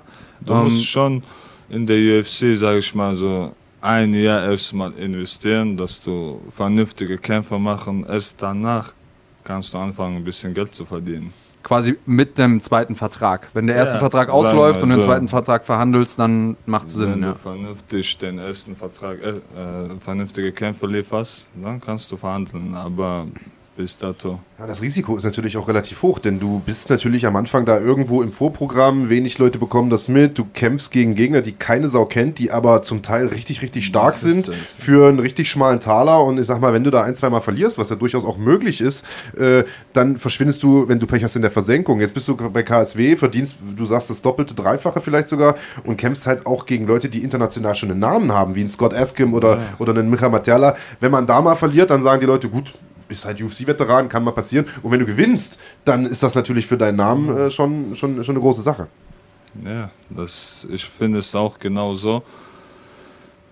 Ich habe noch Zeit, ich glaube noch so gute vier, fünf Jahre habe ich. Deshalb musst du schlau machen. Du darfst jetzt nicht, oh, okay, UFC, komm. Wie du gesagt hast, kann alles im Kampf passieren. Verlierst du einen Kampf, verlierst du noch einen Kampf dann, was willst du machen? Also du sagst das noch vier, fünf Jahre. Wir spulen jetzt mal vor, sagen wir mal sieben Jahre. Deine Karriere ist vorbei. Ähm, vielleicht auch zehn Jahre, wie auch immer. Nein, ähm, nein, zu viel. okay, also wir, wir spulen mal sieben Jahre vor und du guckst zurück. Und würdest du sagen, wenn du nicht in der UFC warst, bevor deine Karriere vorbei ist, hast du irgendwie was verpasst oder hast du nicht alles erreicht, was du dir gewünscht hast? UFC ist so eine Prestige-Sache, dass du, ich war mal UFC, so eine, aber ich will nicht einfach sagen, ich war in der UFC. Ich habe vor, da mich mitzumischen, da nochmal, wenn du da reingehst, dann musst du schon Ziel haben, der Titel. Und ich finde, in der UFC Mittelgewicht Top 5 sind Gegner, wo man sagt, okay, ich brauche dazu vernünftige Vorbereitung. UFC ist auch so eine Sache. Äh, Für die anderen nicht? Du kannst nicht sagen, vorher, mit anderen kann man heute, lass uns gleich rausgehen. so, so eine Sache ist das. Äh, viele sagen, du bist noch nicht erfahren oder so. Du wirst nicht erfahren, solange du nicht da drin bist. Du wächst ja, wenn du einmal drin bist, wächst du mit. Mhm. Von daher, dieses Prinzip im Leben allgemein, wenn einer sagt, ich bin noch nicht so weit, ich bin noch nicht äh, äh, erfahren oder so, du wirst auch nie erfahren sein, solange du nicht anfängst zu erleben. Ja, das ist richtig. Ich glaube, wenn du dann noch nie im Feuer warst, dann ähm, kannst du auch nie sagen, okay, ich bin jetzt von außen direkt bereit, äh, ins Feuer zu springen da Champion zu werden. Also man hat ja zum Beispiel an so Leuten gesehen wie Alistair Overeem, der außenrum alles abgeräumt hat, was es da so gab. Dann kam er in die UFC und dann gab es auch die ein oder anderen Problemchen. So. Mhm. Ähm, deswegen ist das, denke ich mal, eine richtige Feststellung oder eine richtige Einschätzung der Geschichte. Trotzdem hast du gesagt, nee, ich will jetzt nicht im Feuer wachsen, sondern ich werde erstmal eine gewisse Größe erreichen, um eben auch dann eine gute Verhandlungsbasis zu haben. Ich glaube, da ist es wichtig, dass man das richtig timet, ja. Direkt auch gegen Top-Gegner zu kämpfen, weil wenn die UFC jetzt zu dir selber kommt mit vernünftigem Vertrag, normal, dass sie dir nicht im Vorprogramm irgendeinen so Kämpfer geben, den du leicht verdientes Geld nennen kannst. Die werden direkt Top-Gegner geben und von daher, wenn du für so einen Vertrag bekommst, dann du brauchst nicht zehn Jahre in der UFC zu sein, um an den Titel ranzukommen. Ein Jahr reicht vollkommen. Hm. Zwei Jahre maximal, dann entweder schaffst du oder nicht. Ciao. Hm. Ja, hat man ja gesehen, guckt der Israel Adesanya an, der im Prinzip ja. nicht mal ein Jahr in der UFC war, äh, irgendwie, keine Ahnung, vier Kämpfe gemacht hat, sofort Interimstitelkampf, dann Titelkampf. Also machbar ist das schon. Ich schließe jetzt mal draus, du darfst halt nicht als Bittsteller in die UFC kommen, sondern die müssen auf dich zukommen, weil du schon einen Namen hast außerhalb. Das ist natürlich aber gar nicht so einfach zu machen, denn mittlerweile gibt es halt relativ viele Organisationen weltweit und natürlich will auch jeder irgendwann mal in die UFC kommen.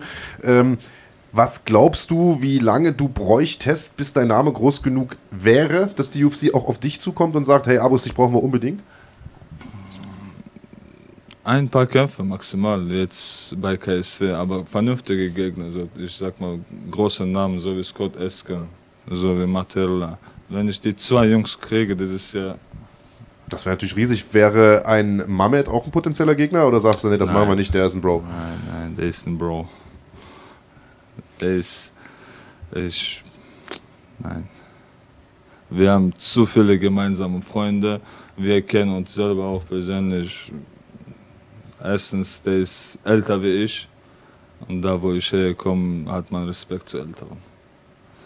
Deshalb lassen wir es sein. Das bedeutet, du würdest ihn nicht herausfordern oder du würdest nicht gegen auch ihn kämpfen? Wenn der mich herausfordert, sage ich, komm, du hast gewonnen. Hm.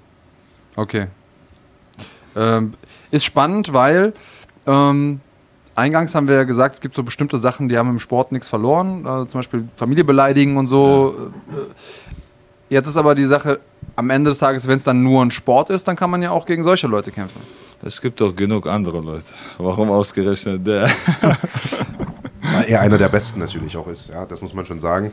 Ähm, ja, also ich kann schon verstehen, dass die Frage aufkommt, sagen wir es mal so. Äh, ja, weil er natürlich äh, ja, seit vielen, vielen Jahren. Ich meine, das ich, war ja damals auch das Thema Materla gegen, gegen Kalidov. Ja, da wollten alle diesen Kampf sehen und die haben immer gesagt, nee, wir sind befreundet, wollen wir nicht und so weiter.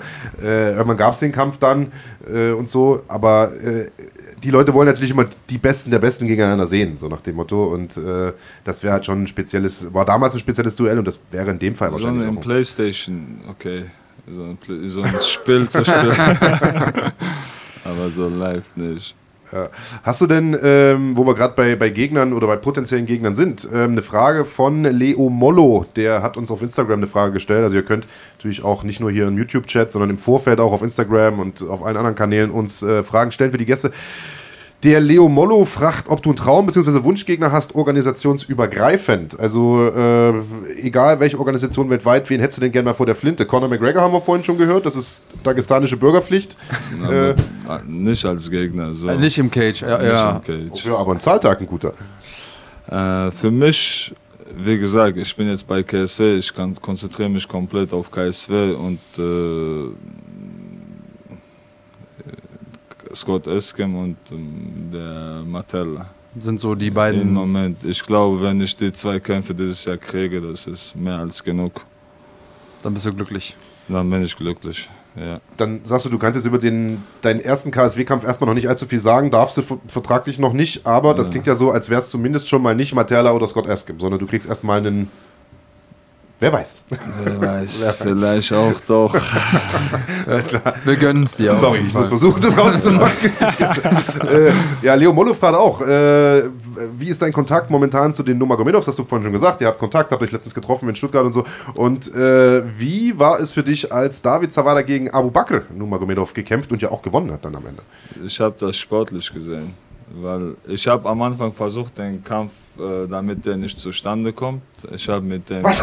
Was hast du denn gemacht? Mit dem Abubakar meine ich gesprochen. Ich mhm. habe gesagt, ey, so und so, ich habe gehört, du kämpfst gegen meinen äh, Teamkollegen. Gibt es eine Möglichkeit, dass du einen anderen Gegner kriegst? Äh, weil ich würde gerne, dass er nicht gegen einen kämpft, weil ich kenne dich, ich kenne den und was hat David dazu gesagt? Scheiß gefühlmäßig.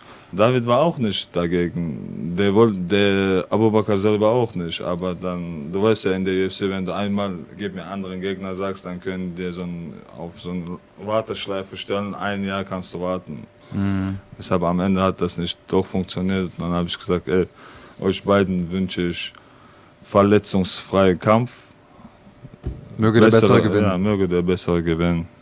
Ich hätte ich, hab, ich hätte für, mich für beide gefreut. Für David, für den, auch wenn der gewonnen hätte. Von daher. Für David ist das natürlich jetzt auch ein heftiger Schub nach vorne. Ne? Er hat einen ja, großen David, Namen geschlagen. Den, den David habe ich das auch gegönnt, weil der hatte zwei Niederlagen davor. Der Kampf war sehr wichtig für den. Hätte der verloren, wäre das letzte Kampf für den in der UFC. Mhm. Aber jetzt hat er noch Möglichkeit, den Vertrag zu verlängern. Mhm. Ich glaube, der hat noch einen Kampf, soweit ich weiß. Die Standardkämpfe, äh, Verträge gehen, glaube ich, über vier Kämpfe. Drei, vier, ja. ja ähm, deswegen haben wir schon eine gute Chance und mit der Performance, die er jetzt abgeliefert hat, ähm, hat er sich auch im, im Fohlen auf jeden Fall. Ne? Also wir bin, haben eine gute Chance. Ist das so, wir, wir sind Weltmeister? Ne, wir, wir, wir als, als, Fans, als, als deutsche ja, MMA-Community ja, ja. haben eine gute Chance, dass einer von unseren Leuten da nochmal kämpft. Ist ist ähm, ich bin gerade ein bisschen irritiert, denn ich sehe in einem Auge auch so ein bisschen den Chat und hier wird ähm, wird äh, vermehrt nach Dustin gefragt. Ähm, kannst du dir das erklären? Dustin Stolzfuß? Ja. Ja, der war heute ursprünglich als Gast äh, mal geplant Ach für diese so, Sendung. Ja, ja, stimmt, das war mal. War tatsächlich äh, mal als Gast geplant für diese mhm. Sendung, ist, äh, hat sich aber nicht, äh, ist nicht gewesen. Und deswegen haben wir, es ist nicht passiert. Deswegen haben wir heute Erklärung. den Abus Magomedov da. Also das ist auch nicht das den Stolzfuß für alle, die äh, das noch nicht mitbekommen haben. Das ist der Abus Magomedov. Ähm, also gern äh, Fragen für Abus. Der Dustin, der wird heute nicht hier sein. Äh, leider, aber trotzdem beste Grüße an den Dustin und herzlichen Glückwunsch. Der hat gerade einen Vertrag unterschrieben bei Brave FC, habe ich gelesen, und hat glaube ich auch schon einen Gegner fix jetzt irgendwie im schieß mich tot März, glaube ich, oder sowas. Also äh, der wird auch international äh, durchstarten und wird sicherlich früher oder später auch mal hier äh, zu Gast sein. Hat diesmal einfach terminlich nicht hingehauen und äh, das stand jetzt aber, glaube ich, auch schon länger fest, dass der Abus dafür. Ja, äh, deswegen war ich jetzt gerade ein bisschen irritiert. Ähm, äh, vielleicht hätten wir das noch offensiver kommunizieren müssen. Ähm, genau, aber wir, wir machen es ja vielleicht für die Leute, die noch nicht so lange dabei sind, immer so, dass wir einen Studiogast haben. Manchmal schalten wir noch Leute äh, dazu über Skype, wenn es irgendwas äh, Spannendes gab äh, oder gibt, was man da mit denen besprechen kann. Aber äh, das Format nutzen wir auch deshalb, damit ihr die Leute auch echt richtig kennenlernen könnt und nicht immer nur in so einem 15 Minuten Interview-Szenario, sondern äh, mal ein bisschen mehr von den Leuten äh, erfährt. Und eine Sache, die mich im Vorfeld viele Leute gefragt haben äh, und die mich auch persönlich interessiert, ist, du hast natürlich, äh, wir haben ja über Karriere gesprochen und über deine sportliche Karriere, aber du hast auch eine andere Form von Karriere angefangen und zwar eine Schauspielkarriere. Ja. Ähm, du warst zu sehen in Four Blocks und ich äh, ich folge dir auch auf äh, Insta und so, da habe ich äh, regelmäßig jetzt nochmal ähm, andere Dreharbeiten gesehen. Erzähl doch mal ein bisschen, wie ist das zustande gekommen? Äh, ist das was, was du vielleicht auch nach dem Kämpfen oder auch parallel weitermachen willst? Äh, wann bist du in Hollywood? Erzähl einfach mal. Äh, also mit der Schauspielkarriere kann man es noch nicht nennen, aber ich bin auf dem Weg, sagen wir so. Ein Freund von mir ist Surchos Sugaipov, du kennst ihn auch wahrscheinlich, der hat auch bei Combat trainiert. Mhm. Der ist Schauspieler und äh, bei vor, vor vier Blocks war das noch. Bei Volt habe ich mitgespielt. Da haben die Leute gebraucht, die so ein bisschen gefällig aussehen. Max Koga war da auch dabei. Oder war, glaube ich, in einer späteren Nein, Folge, aber äh, der war. Volt? Ah, nee, der war nicht bei vier Blocks, der war bei Skyline. Skyline genau. war Ja, er hat aber auch einen grimmig guckenden, äh, Lederjacken tragenden äh, Gangster spielen müssen. Genau. Auf jeden Fall. Äh, so kam das dazu, dass die Leute gebraucht haben. Wir kamen, haben ein Casting gemacht, dann bei, für Four Blocks auch gab es so ein Casting. Was musstest du da machen? Stehen und böse gucken? Nein, du hattest so einen Text, musstest du den sozusagen vorspielen. Wie war denn der Text? Kannst du dir noch ganz daran erinnern? Oh, nein, das war irgendwas. Wir kamen in irgendeine Wohnung, haben wir irgendeinen so Araber gesucht. Auf jeden Fall. Und jetzt vor kurzem äh, habe ich bei Nightlife mitgespielt. Die, die, das kommt am 12. Februar im Kinos. Da spielen ein paar deutsche Schauspieler mit, die berühmten. Äh, ist das auch Gangsterfilm? Äh, ich spiele auch. Das ist nicht Gangsterfilm, das ist äh, so eine Krimi-Komödie sozusagen. Aber du spielst einen Gangster. Ich spiele. Natürlich. Den, ich wie, wie groß ist deine Rolle da? Äh, wir sind äh, russische Mafia und wir haben zwei Szenen, die, da wo wir sozusagen unser Geld wieder haben wollen. Das sind, ist schon ein lustiger Film geworden. Ich bin mal gespannt. Äh, so einer, über den Dagestaner lachen oder alle Menschen? Also es gibt ja, glaube ich, so speziellen Humor. Was man lustig findet. ja, genau. ja. Da kann man, kann jeder lachen. Sehr gut. Sag mal, warst du damals nicht auch in diesem Stereo-Film dabei mit, äh, mit dem Jürgen Vogel? Da waren doch, glaube ich, auch ein paar Kämpfer mit am Start. Oder warst du da nicht mit dabei? Nein, das nee. sind. Es waren ein paar Leute aus dem Combat Club damals, deswegen überlege ich gerade. Nee. Äh, Abo war, glaube ich. Abo war, glaube ich, mit dabei. Und du auch, oder? Nee. nee. Auch nicht. Nee, ich habe mal einen, ähm, einen Zombie-Soldaten gespielt für Sky Sharks, aber der Film kommt noch nicht. Ist hast, noch nicht hast du schon hundertmal erzählt, aber den Film gibt nicht zu hier sehen. nicht, nein. Ja, doch schon mehrfach, glaube ich, oder? Nicht? War, weiß nicht, Community helft mir. Habe ich das schon totgetreten? Wenn ja, tut mir leid. Wir wollen ihn aber unbedingt sehen, weil Sky Sharks klingt natürlich doch auch ja, nach. Äh, also ich meine, äh, Nazi-Zombies, die auf fliegenden Haien reiten. Alter, genau mein Thema. Wer will das nicht sehen? ja, ist wie bei mir zu Hause eigentlich. Ähm, haben wir noch ein paar andere Fragen hier? äh, Anna Nass fragt, darf man hier Fragen stellen, die auch beantwortet werden? Also Anna, kannst du natürlich machen. Ich bin der Meinung, dass wir auch den Großteil aller Fragen, die hier schon gestellt wurden, bisher auch schon beantwortet haben. Also ich weiß nicht genau, auf was du jetzt äh, anspielst. Stell gerne deine Frage, solange sie im verfassungsrechtlichen Rahmen äh, liegt, stellen wir die in der Regel auch. Und ob er dann antwortet oder nicht, äh, ist natürlich seine Sache. Ähm, so, wir hatten hier noch ein paar Fragen, die ich aber. Also äh, eine Sache fand, fand ich geil. Äh, Sony schreibt, der Typ in der Mitte, damit man er wahrscheinlich dich mag, sieht eins zu eins aus wie Bones. Ja, nicht ganz so, äh, nicht ganz so äh, crack, crackig, würde ich sagen. aber es gibt tatsächlich ein Foto von mir und Bones, der saß nämlich äh, bei einer GMC-Veranstaltung in Hamburg mal neben mir äh, am Kommentatorenpult. Und da sieht man schon, der eine sieht ein bisschen reicher und ein bisschen abgefuckter aus. Also es ist nicht, nicht so wie mit Clark Kent und Superman, ihr seid nicht dieselbe Person. Nicht diese, aber man hat uns also schon zusammen genau, im selben also Raum das kann ja. schon mal das kann schon mal nicht sein. Nee, bin ich nicht Bones. Gut. Simon Lücher Leider. sagt nämlich, nee, Bones sieht aus wie Mark Bergmann. Ja. Wenn dann ist es genauso. Also wenn ich könnte, würde ich mit Bones auch tauschen, weil dann müsste ich ja nicht neben ihm sitzen, sondern würde jetzt wahrscheinlich mit einer mit einer Ollen auf dem Schoß und einer und einer Bahn Koks auf dem Tisch und einem Fläschchen Wodka irgendwo im Puff sitzen. Hätte ich jetzt auch kein Problem mit. Ich verstehe nicht, in welcher Welt das ähm, besser sein soll, als hier neben mir zu sitzen, aber ja. gut. Äh, aber ernsthafte Frage: Chinchilla, hat er schon einmal gegen Nomagomedov Sparring gemacht oder gerungen? Also ich gehe mal davon aus, es geht um Khabib hier. Und wenn ja, hast du Probleme gegen ihn gehabt? Nee. Nö, nie gerungen oder nee, nie Probleme gehabt? Nee, nie Probleme gehabt. Nein, äh, wir, haben mit, wir haben zusammen gerollt. Das war mein zweiter Kampf bei PFL, aber da war ich auf Weightcut und wir konnten nicht so viel machen. Aber der Typ ist, das was ich mitbekommen habe, der ist wie so ein Magnet. Der klebt an dich. So ist der ganze Zeit. Und du denkst dir, hey, irgendwann fuck das ab und du willst doch schimpfen. Ey, hau ab, Alter, so mäßig. Schimpfen finde ich ein gutes Wort in dem Kontext. Ja, und das ist lustig, weil das sagen alle, die mhm. gegen den auch gekämpft haben. Die sagen alle, der ist so krass auf dir drauf, du kriegst ihn einfach nicht weg wie eine Decke, mhm. haben andere auch gesagt. Also das scheint wirklich. Äh so wie ein Magnet, sag ich ja. Mhm. Ja, krass. Und ich war auch auf Weightcut, deshalb ist es nicht hat er Glück gehabt? Ja, sagen wir so. Lass mal so stehen. Sehr gut. Äh, Frage von Sonny. Äh, wer ist dein Lieblingskämpfer? Hast du einen Lieblingskämpfer? Andreas Kranjotakis. Ja, sehr gut, hätte ich auch gesagt. Ah, hätte ich auch gesagt. Äh, kann ich nicht verstehen, aber. Äh, äh das, ist das, das, ist nicht das Einzige, was du nicht verstehst, Marc. Ja. Schaust du auch Kickboxen? Äh, fragt Sonny auch. Ja, ja. natürlich. Ich habe äh, mit Kickboxen angefangen. Ne? Ich habe davor Kickboxen gemacht, dann bis B-Klasse, da musstest du, glaube ich, 20 Siege haben bis B-Klasse. Habe so ein bisschen angefangen zu verdienen beim Kickboxen und dann hat mir jemand eingeredet, da war ich GMC-Champion. Da hat mir jemand eingeredet, ey, du bist GMC-Champion, jetzt machst du Kickboxen, gewinnt einer, dann sagt er, der hat gegen den, den gewonnen. Mhm. Dann habe ich gedacht, okay, lass dich sein. Aber Wer hat dir das denn eingeredet? Einer von GMC oder was? Nein, nein, einer von, das klingt von, nämlich wie von unseren Team. Einer von unseren Team. Das war mein größter Fehler, hätte ich weitergemacht. Kickboxen hat mir Spaß gemacht. Ja, und man hat einfach sehr, sehr viel Kampferfahrung, die man dann auch klar, mitbringt in die MMA-Kämpfe und so, klar. Jetzt mittlerweile hätte ich so ein bisschen weitergemacht. Aber Grappling hast du ja trotzdem noch immer weiter Turniere gemacht und so, oder?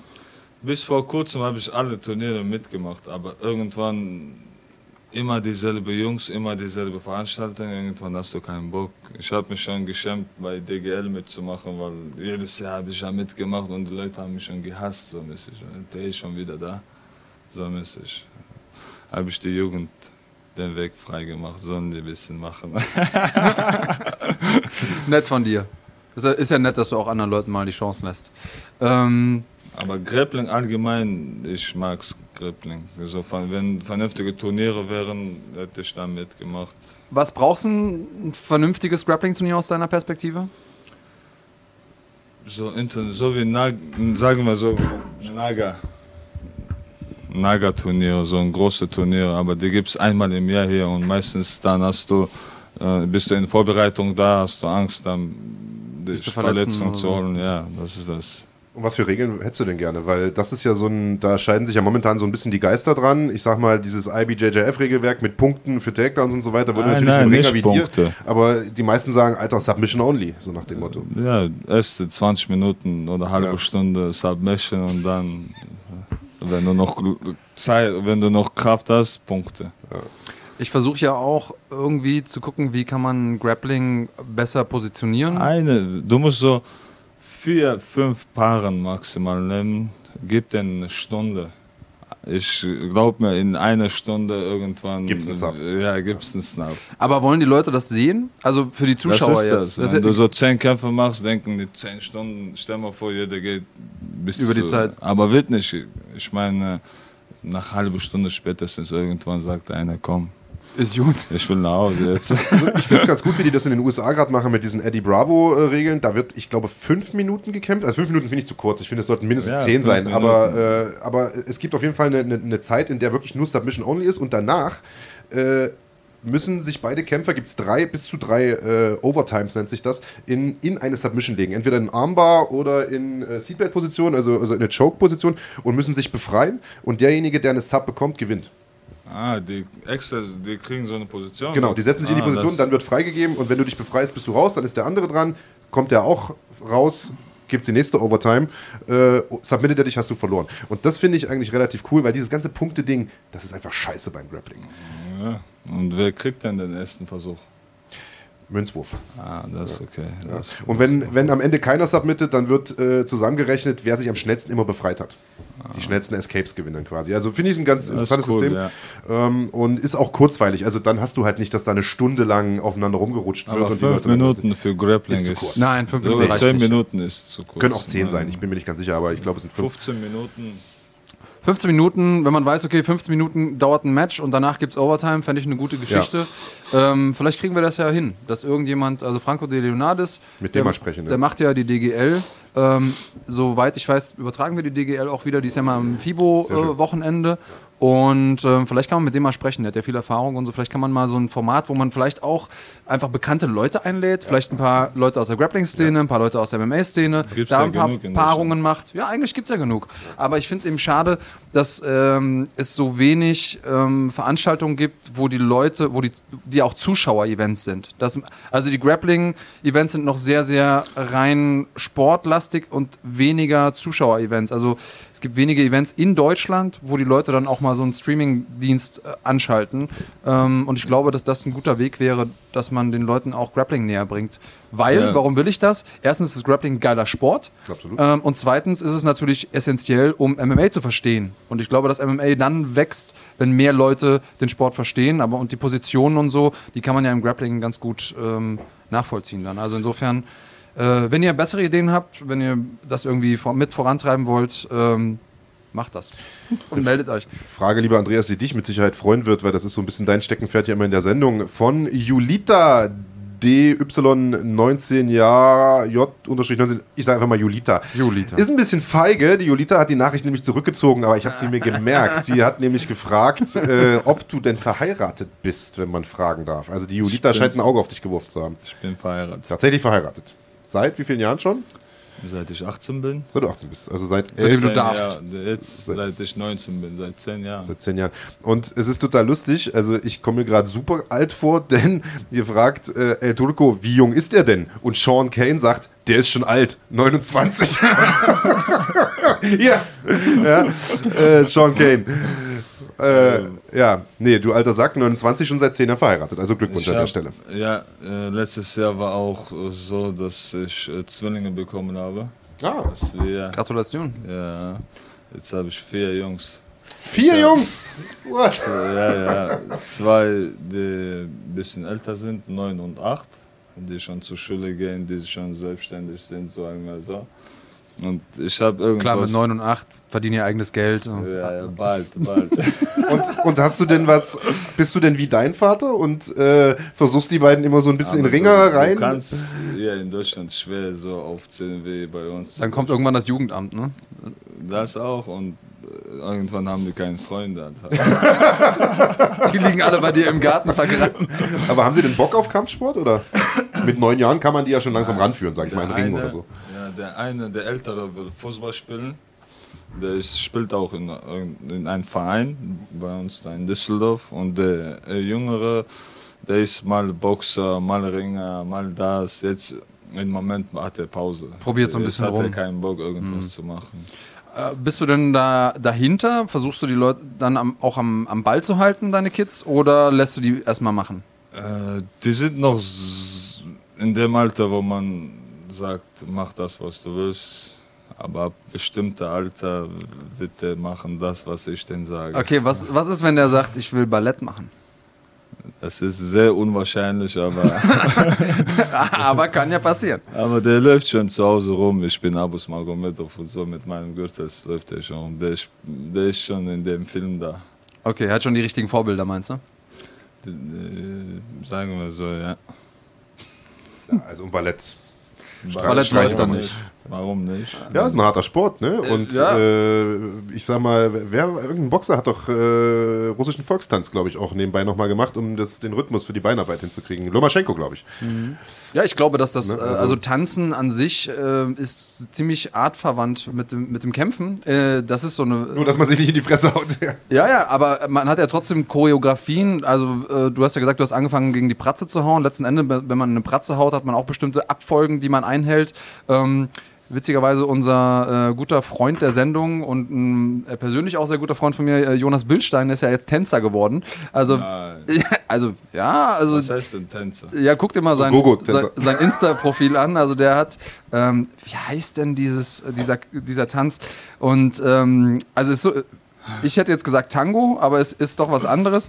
Und der, ähm, der tanzt extrem viel und ich habe mich mit ihm vor kurzem nochmal drüber unterhalten und er sagt, er hat niemals gedacht, wie, ähm, wie viel Ähnlichkeiten es einfach zum, äh, zum Kämpfen gibt. Ich weiß nicht, ob wir das einblenden können. Aber ganz ehrlich, das macht er doch nur wegen den Mädels, oder? Dass er ich da denke, das ist eine gute, äh, ich glaube, das ist eine gute Neben, ähm, ja, gut, aber Nebenschauplatz. Ja, ich weiß. Ja, komm, also das, das, geht aber, das geht aber durch hier. Komm, das kann man, das ist ja eher, das würde ich ja, das ist ja nicht tanzen, das ist ja eher Vorspiel, was er da macht. Ja, aber warte ne? mal, jetzt also, bewegt er sich ja auch ein bisschen also man hat ja trotzdem klare Abläufe und das, ich denke, dass einem das so mit dem Footwork und so auch hilft. In ein paar anderen Lebenslagen hilft ihm Komm, das wahrscheinlich aber wenn auch. Wenn sie so ankommt und sagt, wollen wir tanzen, dann sagst du nicht nein. Also, ja, ja, aber ob du es dann kannst, ist die andere Frage. Ja, logisch, ich kann es nicht. Also, äh, wie, man, wie sagt man so schön, Gangster tanzen nicht und Gangster lutschen kein Eis. die, die läuft aus dem Becher. So, ähm, wo wir gerade noch beim Thema Was Gangster sind. Über Gangster wir hatten ja vorhin schon äh, das Thema äh, Gangsterfilm und äh, ich glaube Nightlife heißt der Film, ne? in dem du jetzt, ja. Äh, den du jetzt gedreht hast oder mitgedreht hast. Äh, Frage von Thomas, ich weiß gar nicht, ob das unserer ist. Äh, wenn ja, dann Peace. ich soll fragen, wie es denn war, Elias Mbarek am Set mal eine reinzuhauen. Ich Für hab, den Film wahrscheinlich. Ich habe der hat keine von mir bekommen, leider nicht. Leider nicht? Ja. Magst du ihn nicht so, oder? Doch, doch, der ist korrekt. Aber hättest ihm trotzdem mal gerne ins Gesicht geschlagen. Ja, warum nicht? Ja. Also einmal zu zeigen. Wo der Hammer hängt. Nein, de, so allgemein war es schon lustig. Wir hatten so eine Probelesung gehabt, ein paar Wochen vor, bevor das Ganze angefangen hat. Und wir saßen da so an einem Tisch, alle Schauspieler, da waren Frederik Lau war da, äh, Polina Roginski, Elias Mbarak, dann der Slavik, den kennt ihr auch bestimmt, so der Blogger da. Dann noch ein paar Schauspieler waren da, saßen und wir haben so, irgendwann mal habe ich mich so gefragt, ey, was mache ich hier, Alter? Weil der, jeder hat erzählt, ich war sechs Jahre da, Kinostudium da, ich war vier Jahre, ich war da sechs Jahre und ich denke mir, was soll ich denn sagen, wenn der mich fragen hat, wo war ich denn? Ja, und was hast du gesagt? Ich, ich hau seit zehn Jahren Leuten nicht ins getraut, nicht zu fragen. Es kam nicht zu mir, ja, ja. Auf jeden Fall war es schon lustig, so mit den Typen da zu sitzen und zu gucken. Hey, krass, das sind die Top-Schauspieler hier. Und du sitzt damit rum. Ich sitze ja. damit rum, lach mit dem. Ja gut, aber du wärst nicht der erste Quereinsteiger. Das haben ja in der Vergangenheit schon einige geschafft. Und ich sag mal, klar, Schauspielschule kann schon was bringen. Da lernst du quasi das Handwerkszeug. Aber ich sag mal, so eine Sache wie Ausstrahlung und, und, und auch ein Charaktergesicht, das musst du halt mitbringen, sage ich jetzt einfach mal. Und ähm, ich sag mal, du bist ein gelassener Typ. Du hast so dieses, also ich kann mir schon vorstellen, dass du so einen gruseligen Russenmafia-Vollstrecker äh, spielen kannst, so mit dieser eiskalten, gelassenen Art, mit der Lederjacke. Ich will meine Kohle. Das kann ich mir schon vorstellen. Und das kannst du, glaube ich, auch auf einer Schauspielschule ein Stück weit gar nicht lernen, sage ich jetzt einfach Also ich mal. meine, das Wissen über Gangster, das du hier heute alleine gezeigt hast, das, also diese Street Knowledge, die kann man einfach nicht in der Schauspielschule äh, lernen, da bin ich bei dir. Eigentlich musst du ja eigentlich, wenn es eine Verfilmung gibt über Bones, Mark? Ich bin da. Bist du die da. einzige logische Besetzung? Ich, ich, bin da. Also das, das Einzige, wo ich mithalten kann, ist Drogenkonsum. ansonsten stinke ich da wahrscheinlich ab gegen den Kollegen Bones. Aber trotzdem auch Grüße gehen an den raus. Äh, wir wissen, der ist auch großer Kampfsportfan. Ananas hat sich jetzt tatsächlich getraut, eine Frage zu stellen, nachdem sie sich ja hier beschwert hatte, dass ihre Fragen nicht beantwortet werden. Äh, Frage ist jetzt aber auch relativ sinnfrei, Ananas. Ich stelle sie trotzdem. Wie konnte, wie konnte Ottmann, Azaitar ist nämlich angemeint, äh, es in die UFC schaffen und Abu nicht? Sind beide in der UFC und Abu hat sogar auch einen Kampf anstehen, vor kurzem erst Kampfvertrag unterschrieben, ging groß durch die Medien gegen äh, den Dicherico, gegen den Peter Sobotta hätte kämpfen sollen. Also, beide Brüder kämpfen in der UFC, dementsprechend, lieber Ananas, Frage gestellt. Und dann jetzt auch Frage an dich, hast du noch Kontakt zu äh, Ottmann und Abu, zu den, zu den beiden? Ja, wir haben heute Morgen mit Ottmann geschrieben. Der Siehst du äh, mir seinen Gegner geschickt, gegen den der jetzt kämpft. Wer ist das? Kann man das sagen? Äh, ich weiß nicht, ob man das sagen kann, aber ich habe seinen Namen vergessen. Sehr gut. Auch wenn man das durfte, weiß ich nicht mehr seinen Kampf. Aber er hat einen Kampf anstehen, das ist ja schon mal eine, eine News wert, sag ich Khabib mal. auf derselben Veranstaltung. Ah, im April dann? Mit Brooklyn, ja. Okay, mhm. krass. Cool, ja, haben wir mehr, mehrere Gründe einzuschalten auf jeden Fall. Ähm, andere Frage von Sony. Äh, bist du mit Tiger Magomedov verwandt? Äh, und wenn nicht, kennst du ihn? Tiger? Also hier steht Tiger in Anführungsstrichen Magomedov. Ähm, scheint jemand zu sein, den man kennen muss, weil Chill Art sagt drunter, ja, das ist eine gute Frage. Ich dachte, mit deinem Namen wüsstest du vielleicht, wer das ist. Tiger Magomedov. Es gibt erstens zu viele Magomedov. Ich sagen, der Name ist doch relativ Müller häufig, oder? so viele Tigers da. ja, gucken wir mal, ob uns Google weiterhilft. Ähm, ja, Magomedov ist wie in Deutschland Müller-Meyer-Schulze wahrscheinlich. Ne? Den Namen gibt es da, gibt's da stets und ständig. Ähm, Ah, Ach, Ananas, die stellt die Frage tatsächlich auch häufiger. Also die ah, hat die Frage mehrfach gestellt. Magomed Tiger Magomedov. Ah, Magomed Magomedov. Ah, den kenne ich von ECB, ja. Wir okay. haben uns in New York kennengelernt. Aber nicht verwandt, nicht der verschwägert. Der hat gegen den Piotr Jan gewonnen, ne? Der, mm, einzige, der hat einmal gegen ja. ihn gewonnen und einmal gegen ja. ihn verloren dann bei ACB, genau. Und das ist eine einzige Niederlage bei 17 Siegen, äh, bei 17 Kämpfen. Kann man, kann man schon machen. gegenseitig den Rekord kaputt gemacht, sage ich so. Äh, aber du bist nicht mit ihm verwandt, nur weil Nein, du jetzt auch so heißt. Nicht. Also Magomedov ist so das äh, dagestanische Meier Müller Schulze. Ja, okay. so kann man es so sagen. Okay. Ähm, hast du einen äh, Lieblings-Kickboxer? Fragt hier Kikis. Gibt es irgendeinen? Kickboxer. Damals habe ich, wo ich selber Kickboxen gemacht habe, ich habe viel geguckt. Da waren noch Pride-Zeiten. In Japan. Wen hast du am meisten gefeiert? Badr Hari. Mhm. Dann, äh, ich habe den Kampf immer, äh, ich, für mich war wichtig, dass der jedes Mal gegen diesen Overeem gewinnt. Ich habe den irgendwie, wo der bei Dings war, äh, Pride-Zeiten, ich habe den nicht gemocht, keine Ahnung Overeem. warum. Ja, mhm. aber jetzt... Jetzt magst du ihn? Jetzt ist der okay, ja. Wir haben uns... vor ein paar Jahren in Holland kennengelernt, bei Corps Gym. Mhm. Wir haben eine Sparringseinheit gemacht. Danach habt ihr euch verstanden? Ich, dann habe ich mit dem gerungen. So bin ich weg. Ich habe mich komplett bei dem ausgepowert, weil ich dachte, ich wollte den ich zeigen. Wollte, ja, Schwäche zeigen. Dann kam ich so aus dem Atem, gehe ich raus, dann kommt der lass noch einer machen, sagt er. Ich so, du Hund, wieder. Siehst du mich nicht? Ja. Ich sage, lass mir eine Runde, dann machen wir. Er wollte mich nicht mehr loslassen. Ey, komm, mach mal, mach mal. So mäßig. Ja gut, der wiegt aber wahrscheinlich auch 40 Kilo mehr als du. Ne? Der ist ehrlich gesagt, ähm, der kam mir nicht so groß rüber. Hm. Der war auch nicht so breit. Ja, wann, wann, war das nochmal? Weil da gibt es dann durchaus Unterschiede, ja. Ja, ja, da, da war sein normal, wo der nicht gekämpft hat. Ah, okay, also Pferdefleischkonsum wahrscheinlich ein bisschen eingestellt. Ich habe ja auch viel mit, mit Overeem trainiert und äh, da kam er mir teilweise schon sehr, sehr groß vor. Ja? Und ich bin jetzt auch kein kleiner Mensch. Aber, Vielleicht ähm, war der in dem Moment nicht so auf Fleisch, wie du gesagt hast, auf Pferdefleisch. auf Fleisch. Sehr gut. Ähm, ja, prinzipiell wurde jetzt schon mehrfach gefragt, ob du auch mal im MMA Spirit bist. Du bist ja generell jemand, der auch gerne mal woanders hingeht zum Trainieren, um ein bisschen, äh, wir haben schon gehört, ATT, du hattest ja. eine Einladung dahin, du bist, ähm, äh, oder hast da trainiert, du bist äh, bei AKA eingeladen worden. Also du bist theoretisch offen dafür, woanders zu trainieren. Wie sieht es aus mit deutschen Gyms? Äh, wie positionierst du dich da? Machst du gerne mal so Sparringsreisen oder sowas? So viele Gyms gibt es auch hier nicht, wo man äh, Sparringreise machen kann. Äh, MMA Spirit, wir kennen uns schon seit langem. Wir haben uns mit den Jungs kennengelernt. Das war in Dänemark, glaube ich, wo ich gekämpft habe. Casino Fight Night, glaube ich, war das irgendwas. Da da habe ich den Max Goga, Daniel Weichel und äh, Nils. Die drei waren da. Da haben wir uns kennengelernt und seitdem haben wir guten Kontakt. Ich fahre ab und zu dahin, aber die haben meistens alle leichte Jungs. Mhm. Nur Stefan Pürz ist da. Ja. Und meistens ist er immer entweder verletzt oder irgendwas hat er jedes Mal. Ja, ja. Neues Update braucht er, der Terminator. Aber so macht Spaß. Die haben eine gute Atmosphäre da, wir verstehen uns gut. Mhm. Ja. Was für einen Wagen fährst du? Möchte Fight Night wissen. Fight Night? So, ich war so. mit Bahne. ich bin mit dem Volk. Sehr gut. Sind öffentlich näher gekommen. Ja, okay. Ähm, hast du irgendwas, was du noch loswerden willst? Hast du irgendwelche ähm, Themen, die dir besonders auf dem Herzen äh, liegen? Hast du irgendwas, wo du sagst, Mensch, warum hat das eigentlich noch keiner gefragt in einem Interview?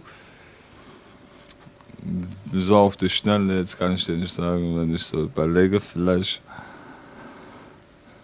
Ne. Wir haben über alles gesprochen. Alles gesagt, was es zu sagen gibt. Ähm, dann würde ich sagen, handeln wir noch die ein, zwei letzten Fragen ab. Wie alt warst du, als du das erste Mal im Käfig standest? Äh, 2010 war das. 19, Gar nicht 20, so 20. Ja, ja Jetzt Alter. Januar war 10, seit 10 Jahren bin ich jetzt dabei. Ja. Seit ich diesen MMA-Sport ausübe. Ja, also noch gar nicht so lange. Und äh, die Frage, die kam, ich sehe sie jetzt hier gerade nicht auf dem Schirm, aber die wurde auf jeden Fall gestellt. Was hältst du vom NFT-Gym? Da trainiert ja dann mal auch Lom Ali äh, und, und viele andere auch. Ist ja auch im weitesten Sinne, ich will nicht sagen Düsseldorf, aber im weitesten Sinne NRW zumindest. Ja, das ist direkt bei Düsseldorf, Eben, 15 Minuten. Wiederum sind alle leichte Jungs. Ja. Die haben für mich das Problem hier ist, sind schwer, so ein Gym zu finden, wo viele große Jungs sind. Die haben sehr guten Gym. Ich kenne den Max persönlich. Ich kenne viele von denen, weil damals habe ich in Neues selber Ringe gemacht und das ist dasselbe Gym, nur jetzt in Krefeld und heißt anders Mhm. sozusagen. Ja, genau so hat es das Lom Ali auch gesagt. Er kotzt ab, dass er jetzt länger fahren muss, aber ansonsten ist es dasselbe Gym, nur neuer, sage ich jetzt mal. Ähm, und War der äh, Lom alle auch hier? äh, den hatten wir per Skype mal zugeschaltet. Also, Das hat einmal nicht geklappt und dann die Woche Hat drauf hat es geklappt. hat sich nicht die Mühe gegeben, hier hinzufahren, ne? Ähm, jein, also es war ja so, dass es auch lange Zeit um ihn äh, ruhig war. Dann hat er bei ACB jetzt den, ähm, den Sieg geholt und dann wollten wir auf jeden Fall noch mit ihm sprechen. Aber wir werden Lom mit Sicherheit nochmal äh, auch als Studiogast hier haben. Ähm, wir sind ja immer nur einmal in der Woche leider, deswegen äh, sind wir auf äh, 52 Gäste im, im Jahr beschränkt. Aber Lom ist mit Sicherheit einer, den wir auch mal gerne hier vor Ort haben. Ähm, das muss kommen. Ist ja auch ein guter äh, Kumpel von mir, also macht total Sinn. Ja, und einer der besten Kämpfer, die wir in Deutschland haben. Ähm, Frage von Bestar Taki. Wie stehst du zum Thema Dopingmissbrauch im MMA-Sport? Ist ja was, was so alle paar Wochen immer mal wieder aufpoppt. Jetzt hat man da mit äh, Jessica Penne so einen Fall, die ihre Karriere jetzt mehr oder weniger beenden muss. Was äh, hältst du von dem Thema? Ich bin äh, gegen Doping. Ich bin dafür, dass man sauberen Sport hat. Das, was mir Sorgen jetzt bei KSW macht, dass der Jungs da ein bisschen viel Pferdefleisch essen, sage sagen. Also, das ist das einzige Sorge, die mir macht. Aber ich glaube, auch die Jungs, die dopen, es ist ja nicht so, dass du jetzt dopst und zu Hause liegen kannst. Du musst trotzdem trainieren, du musst dasselbe machen. Nur einzige ist, dass ich glaube, das hilft dir so ganze Zeit zu trainieren, weil noch so nach ein paar Tagen, ich merke das zum Beispiel zur Mitte der Woche, mein Körper ist schon ein bisschen kaputt, ich muss mich zwingen, dann so Donnerstagabend, Freitag früh so zum Training zu gehen, weil es schon schwer ist. Und Ja. wenn du da Jungs siehst, die samstags morgens da wie am Montag sich bin, dann denkst du, hey, was geht ab, Alter, was machst du? Der, der hat das Drehbuch nicht gelesen. ne? Ausgeschlafen. Wie sieht generell so eine Trainingswoche aus? Wahrscheinlich, also zwei Einheiten am Tag höre ich da jetzt so ein Ja. bisschen raus. Äh, ich achte sehr, wenn ich mich kaputt fühle, dann mache ich Pause, weil Okay. ich finde, wenn du nonstop trainierst, bringt nichts, auch wenn du kaputt bist, dass du zum Training gehst. Die Verletzungsgefahr ist zu groß. Ja. Deshalb, je nachdem, aber ich versuche zweimal am Tag, Montag bis Freitag. Samstags gehe ich Fußball spielen. Tatsächlich. Ja, da ist die Verletzungsgefahr aber auch nicht niedrig, oder? aber ich versuche vernünftig zu spielen. Ja. ich spiele schon seit, keine Ahnung, seit ich Kind bin, aber bis jetzt gab es noch nie. Ja, dann klopfen wir mal. Ja, ja. Klopfen wir mal aufs Holz. Ähm, die Frage von Ömer Joskun da noch in dem Zusammenhang, kann man mit dir trainieren, wenn man das möchte? Wenn man jetzt sagt, ich bin so ein großer Abus-Fan. Ja, Klar kann man es. einfach. Aber ob der sich das leisten kann? Sehr gut. Äh, ja, einfach mal ins UFD kommen und dann fragen. Genug Geld ist alles möglich. Ja, mit Geld ist, ist alles immer. Äh, wie war das Treffen mit John Jones? Ich, hast du John Jones getroffen? äh, der war bei uns im Gym, ja. Ah, ja, stimmt. Ja, Stimmt, genau. stimmt, stimmt. Die, die waren ja FIBO-Messe und dann hat er für so ein Shooting einen Ort gebraucht und der Erko Jun, der bei uns auch trainiert, die haben denselben Sponsor. So wie ich mitbekommen habe, hat er den vorgeschlagen. Es gibt ein Gym, komm, die Jungs werden sich freuen. Ja. Habt ihr auch miteinander trainiert oder nur Nein, Hallo gesagt? nicht. Der hat seine Fotos gemacht und das war's. Wir mhm. haben uns ein bisschen unterhalten. Ja, und bevor wir dich gehen lassen, äh, Julita scheint es einfach nicht loszulassen, die, die dass du, auf, die gibt nicht auf, dass du verheiratet bist. Sie sagt, warum hast du mit 19 geheiratet? Also sie, äh, der hast es auf jeden Fall angetan. Ein Herz gebrochen, ich war Julita. verliebt, sagen wir so. ja, also du wirkst auch äh, wie jemand auf mich, der so emotional ist und dann zu Übersprungshandlungen neigt und dann einfach äh, sich verliebt und dann wahrscheinlich seid ihr nach Vegas geflogen und habt dann geheiratet äh, vor Elvis. Ähm, aus so einer Übersprungshandlung heraus, oder? Ganz spontan. Bist du mit dabei auf der Hochzeit, oder? Kannst du dich mehr erinnern, ne? Okay, also wir hoffen, dass da keine Frage Tut offen geblieben ist. Ich wollte mich bei der entschuldigen, dass ich so früh verheiratet wurde. Okay, hat sie, hat sie jetzt auch ähm, angenommen. Leider ist der Zug abgefahren, kann man nichts machen. Ähm, kann man, eigentlich kann man schon, weil wir dürfen ja mehrere Frauen haben. Ach so, okay. Heiraten. Äh, Gibt es da irgendeinen Bewerbungsprozess, den man durchlaufen muss? Aber im Moment bin ich nicht in der Lage. noch gerade Zwillinge bekommen und so. Genug. Da habe ich viel um die Ohren. Kaum, ähm, kaum Futter für eine Ziege, ne? sagt man ja so schön äh, in Deutschland. Ähm, der Ömer Joskun, der mit dir trainieren wollte, der freut sich, der sagt, dann mach dich mal Startler-Abos, also der kommt wahrscheinlich nächste Woche dann vorbei. Ähm, ja, ansonsten haben wir, glaube ich, auch alles äh, so weit. Das ja, letzte noch Frage, die ich noch spannend finde. Ich habe ja in meinem Insta-Post ähm, so ich versuche da Superlative ein bisschen rauszunehmen, aber ich habe gesagt, du bist meiner Meinung nach so der beste deutsche Kämpfer, ähm, der momentan nicht in der UFC ist. Frage hier, von, wer hat es gefragt? Valentin Ultis. Was sind deiner Meinung nach so die besten deutschen Kämpfer? Also wenn du das mal äh, beurteilen müsstest. Die in der UFC sind? G ganz generell. Also ich fange mal von der, von der UFC an. Ich finde vom Kampfstil Nasrat mhm. ist ein starker Junge. Gefällt mir sein Kampfstil. Khalid Taha von Kampf 1, ich habe dann jedes Mal gesagt, ey, dein Kampfstil gefällt mir, weil der ist offen für Schlagabtausch, der äh, ich mag seinen Kampfstil, sagen wir so. Der actionlastig. Ottmann, die in der UFC sind. Wer ist denn noch da? Naja, David ist in der UFC. David, da der mein Kumpel ist, nenne ich den auch so. äh, Peter ist in der UFC.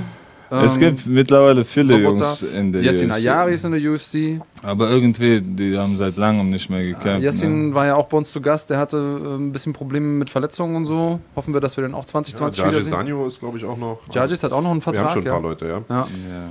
Dann außer UFC fangen wir mit 66 an. Hm. Äh, Daniel Weichel, hm. 100 Prozent seit, der ist schon seit langem auf dem Level und der hält das mit. Es ist ja nicht so, dass der kurz oben war und dann zack unten. Der ist permanent mit dabei an der Spitze.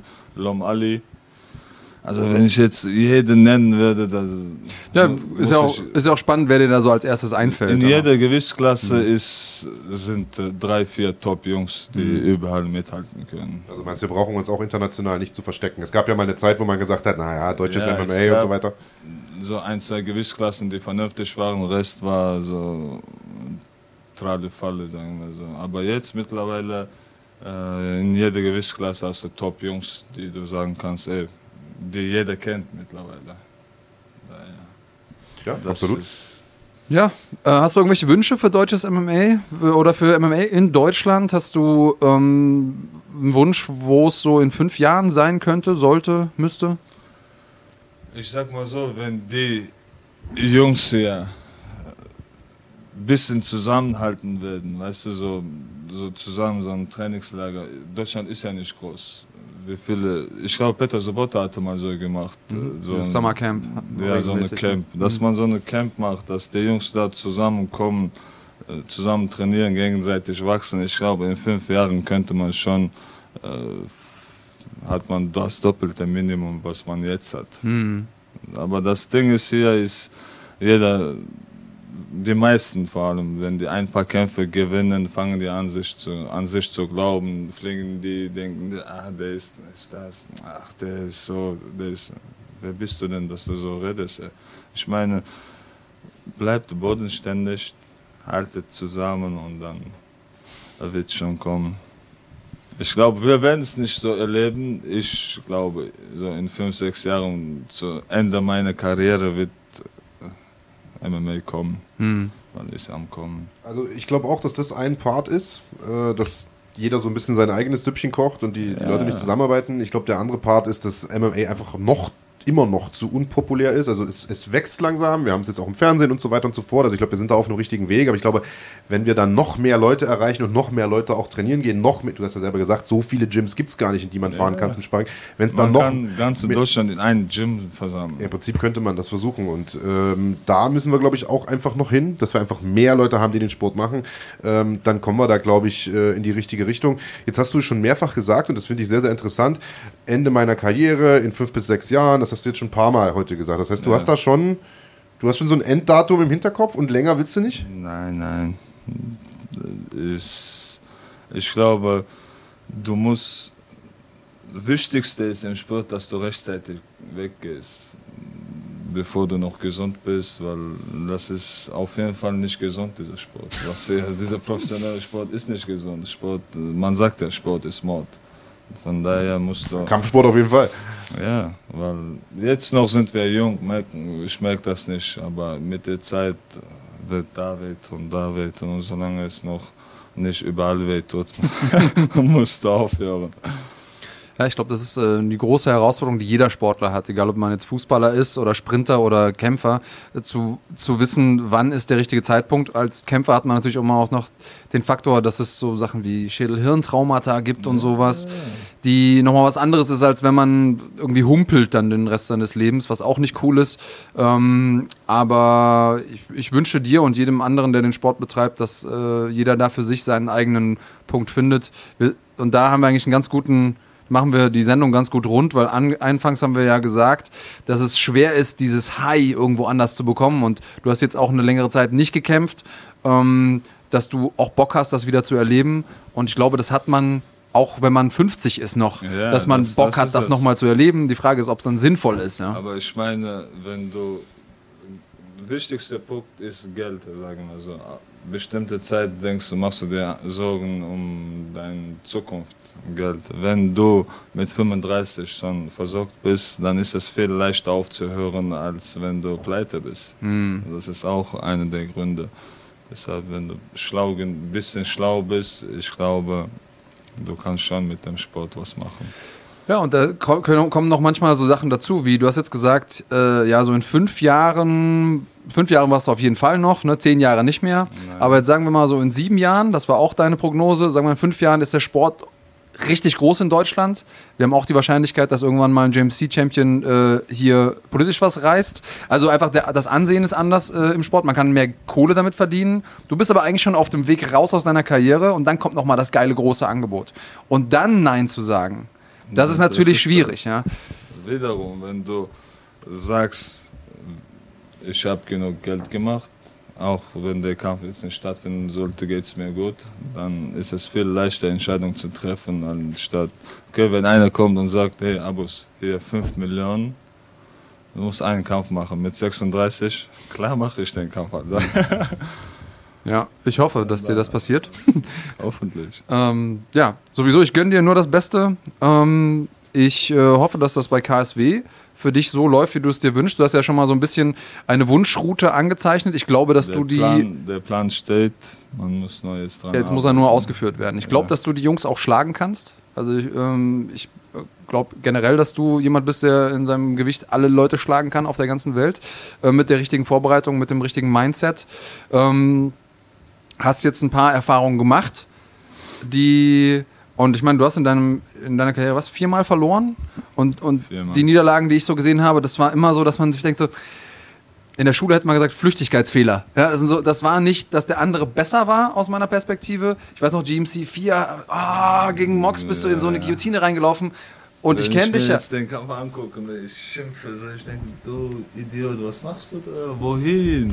Wohin? Ja, ja, das sind so Sachen, die du eigentlich niemals machen würdest. Ähm, also ich habe noch keinen Kampf von dir gesehen, wo ich gedacht habe, okay, der andere war jetzt einfach besser.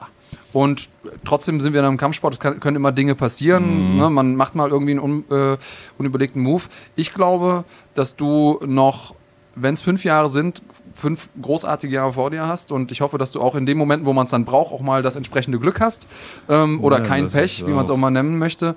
Und äh, freue mich sehr, dass du heute hier zu Gast warst. Für mich äh, sehr wichtig gewesen. Ich glaube, es wäre, äh, du bist der perfekte Gast, um das Jahr einzuläuten, sozusagen. Ja, ein Gast, der schon lange gefordert wurde. Und ähm, also ich glaube auch, äh, die Male, die du verloren hast, hast du dich in der Regel, glaube ich, eher selbst besiegt. Wir haben ja schon über das äh, PFL-Ding gesprochen. Sagst du, Mensch, ich war einfach zu locker, habe das zu leicht genommen. Bei Mox damals, kann ich mich erinnern, haben wir uns im Anschluss auch unterhalten, hast du genau das Gleiche gesagt. Hast gesagt, Mensch, da habe ich mich eigentlich selber besiegt, das habe ich zu locker genommen. Ähm, ich glaube, wenn du da dran schraubst und äh, ich sag mal, je größer die Kämpfe werden, umso niedriger ist ja auch die Wahrscheinlichkeit, dass man den Gegner auf die leichte Schulter nimmt. Ich glaube schon, dass du da sehr, sehr gute Chancen hast, auch international äh, große Siege einzufahren. Ich weiß, dass du schon seit vielen, vielen Jahren eigentlich als der deutsche Geheimtipp für die UFC giltst. Das war schon, als du noch auf viel kleineren Veranstaltungen gekämpft hast, äh, so der Fall. Da haben alle gesagt, der wird mal was. Und äh, ich drücke dir die Daumen, dass es erstmal bei KSW gut läuft. Ähm, dank dir, dass du dir die Zeit genommen hast, hier heute vorbeizukommen. Äh, all die Fragen nicht nur von uns, sondern auch von den Zuschauern zu beantworten. Vielleicht auch noch äh, für euch da draußen. Ich lese jetzt hier ein paar Fragen, die immer und immer wieder gestellt werden.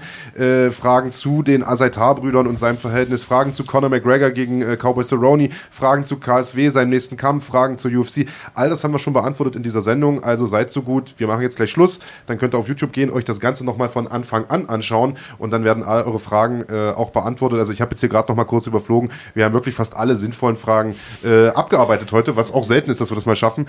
Ähm, dementsprechend einfach nochmal angucken. Äh, der Abos hat äh, hier wirklich alles äh, ja, doch recht ausführlich beantwortet. Dann an dieser Stelle erstmal herzlichen Dank, Abos, dass du da warst. Viel, viel Erfolg. Äh, wir hören uns spätestens vor oder nach deinem äh, nächsten Kampf nochmal, dann vielleicht per Skype oder sowas, äh, nochmal hier in der Sendung und wir wünschen dir alles Gute. Ich komme vorbei, ist ja nicht weit. Ja. 100 Kilometer. Mach mal da schnell. Mach mal schnell. und dann direkt hoch nach Polen zu KSW, sind dann nochmal 1000 Kilometer, also äh, kann man machen. Alles klar. Danke euch. Ja, Schön, dass du da warst. Äh, vielen Dank, dass ihr auch wieder eingeschaltet habt. Ähm, wir haben gemerkt, also am Anfang waren ein paar weniger da, jetzt, äh, jetzt läuft es wieder. Vielleicht müssen die Leute sich auch erst wieder dran gewöhnen. Ja. Jeden Sonntag um 11 seht ihr uns hier. Ähm, das heißt, rechtzeitig einschalten, dann stellt ihr auch keine Fragen, die schon beantwortet wurden. Und lasst uns ein Abo da. Likes, was äh, das Daumen. Zeug hält, äh, Kommentare, alles, was äh, Leute voranbringt im Internet, hilft uns natürlich auch. Ähm, Support ist kein Mord, sagt man so schön. Äh, in diesem Sinne, das ist, das ist das, ja. Support ist kein Mord. Die schämen sich gegenseitig zu supporten, glaube ich. Deswegen, wenn man gegenseitig Support macht, dann wächst man auch schnell. Dann haben alle was davon. So ist es. Also ein Abo bei uns ist ein Ehrenmove. Wisst ihr Bescheid. Nochmal philosophisches Schlusswort. Äh, ich sag mal, besser kann man die Sendung kaum beenden. Bleibt gesund. Bis zum nächsten Mal. Nächste Woche, 11 Uhr, wieder hier. Schlagwort Podcast. Bis dahin, wir freuen uns. Bleibt cremig. Ciao.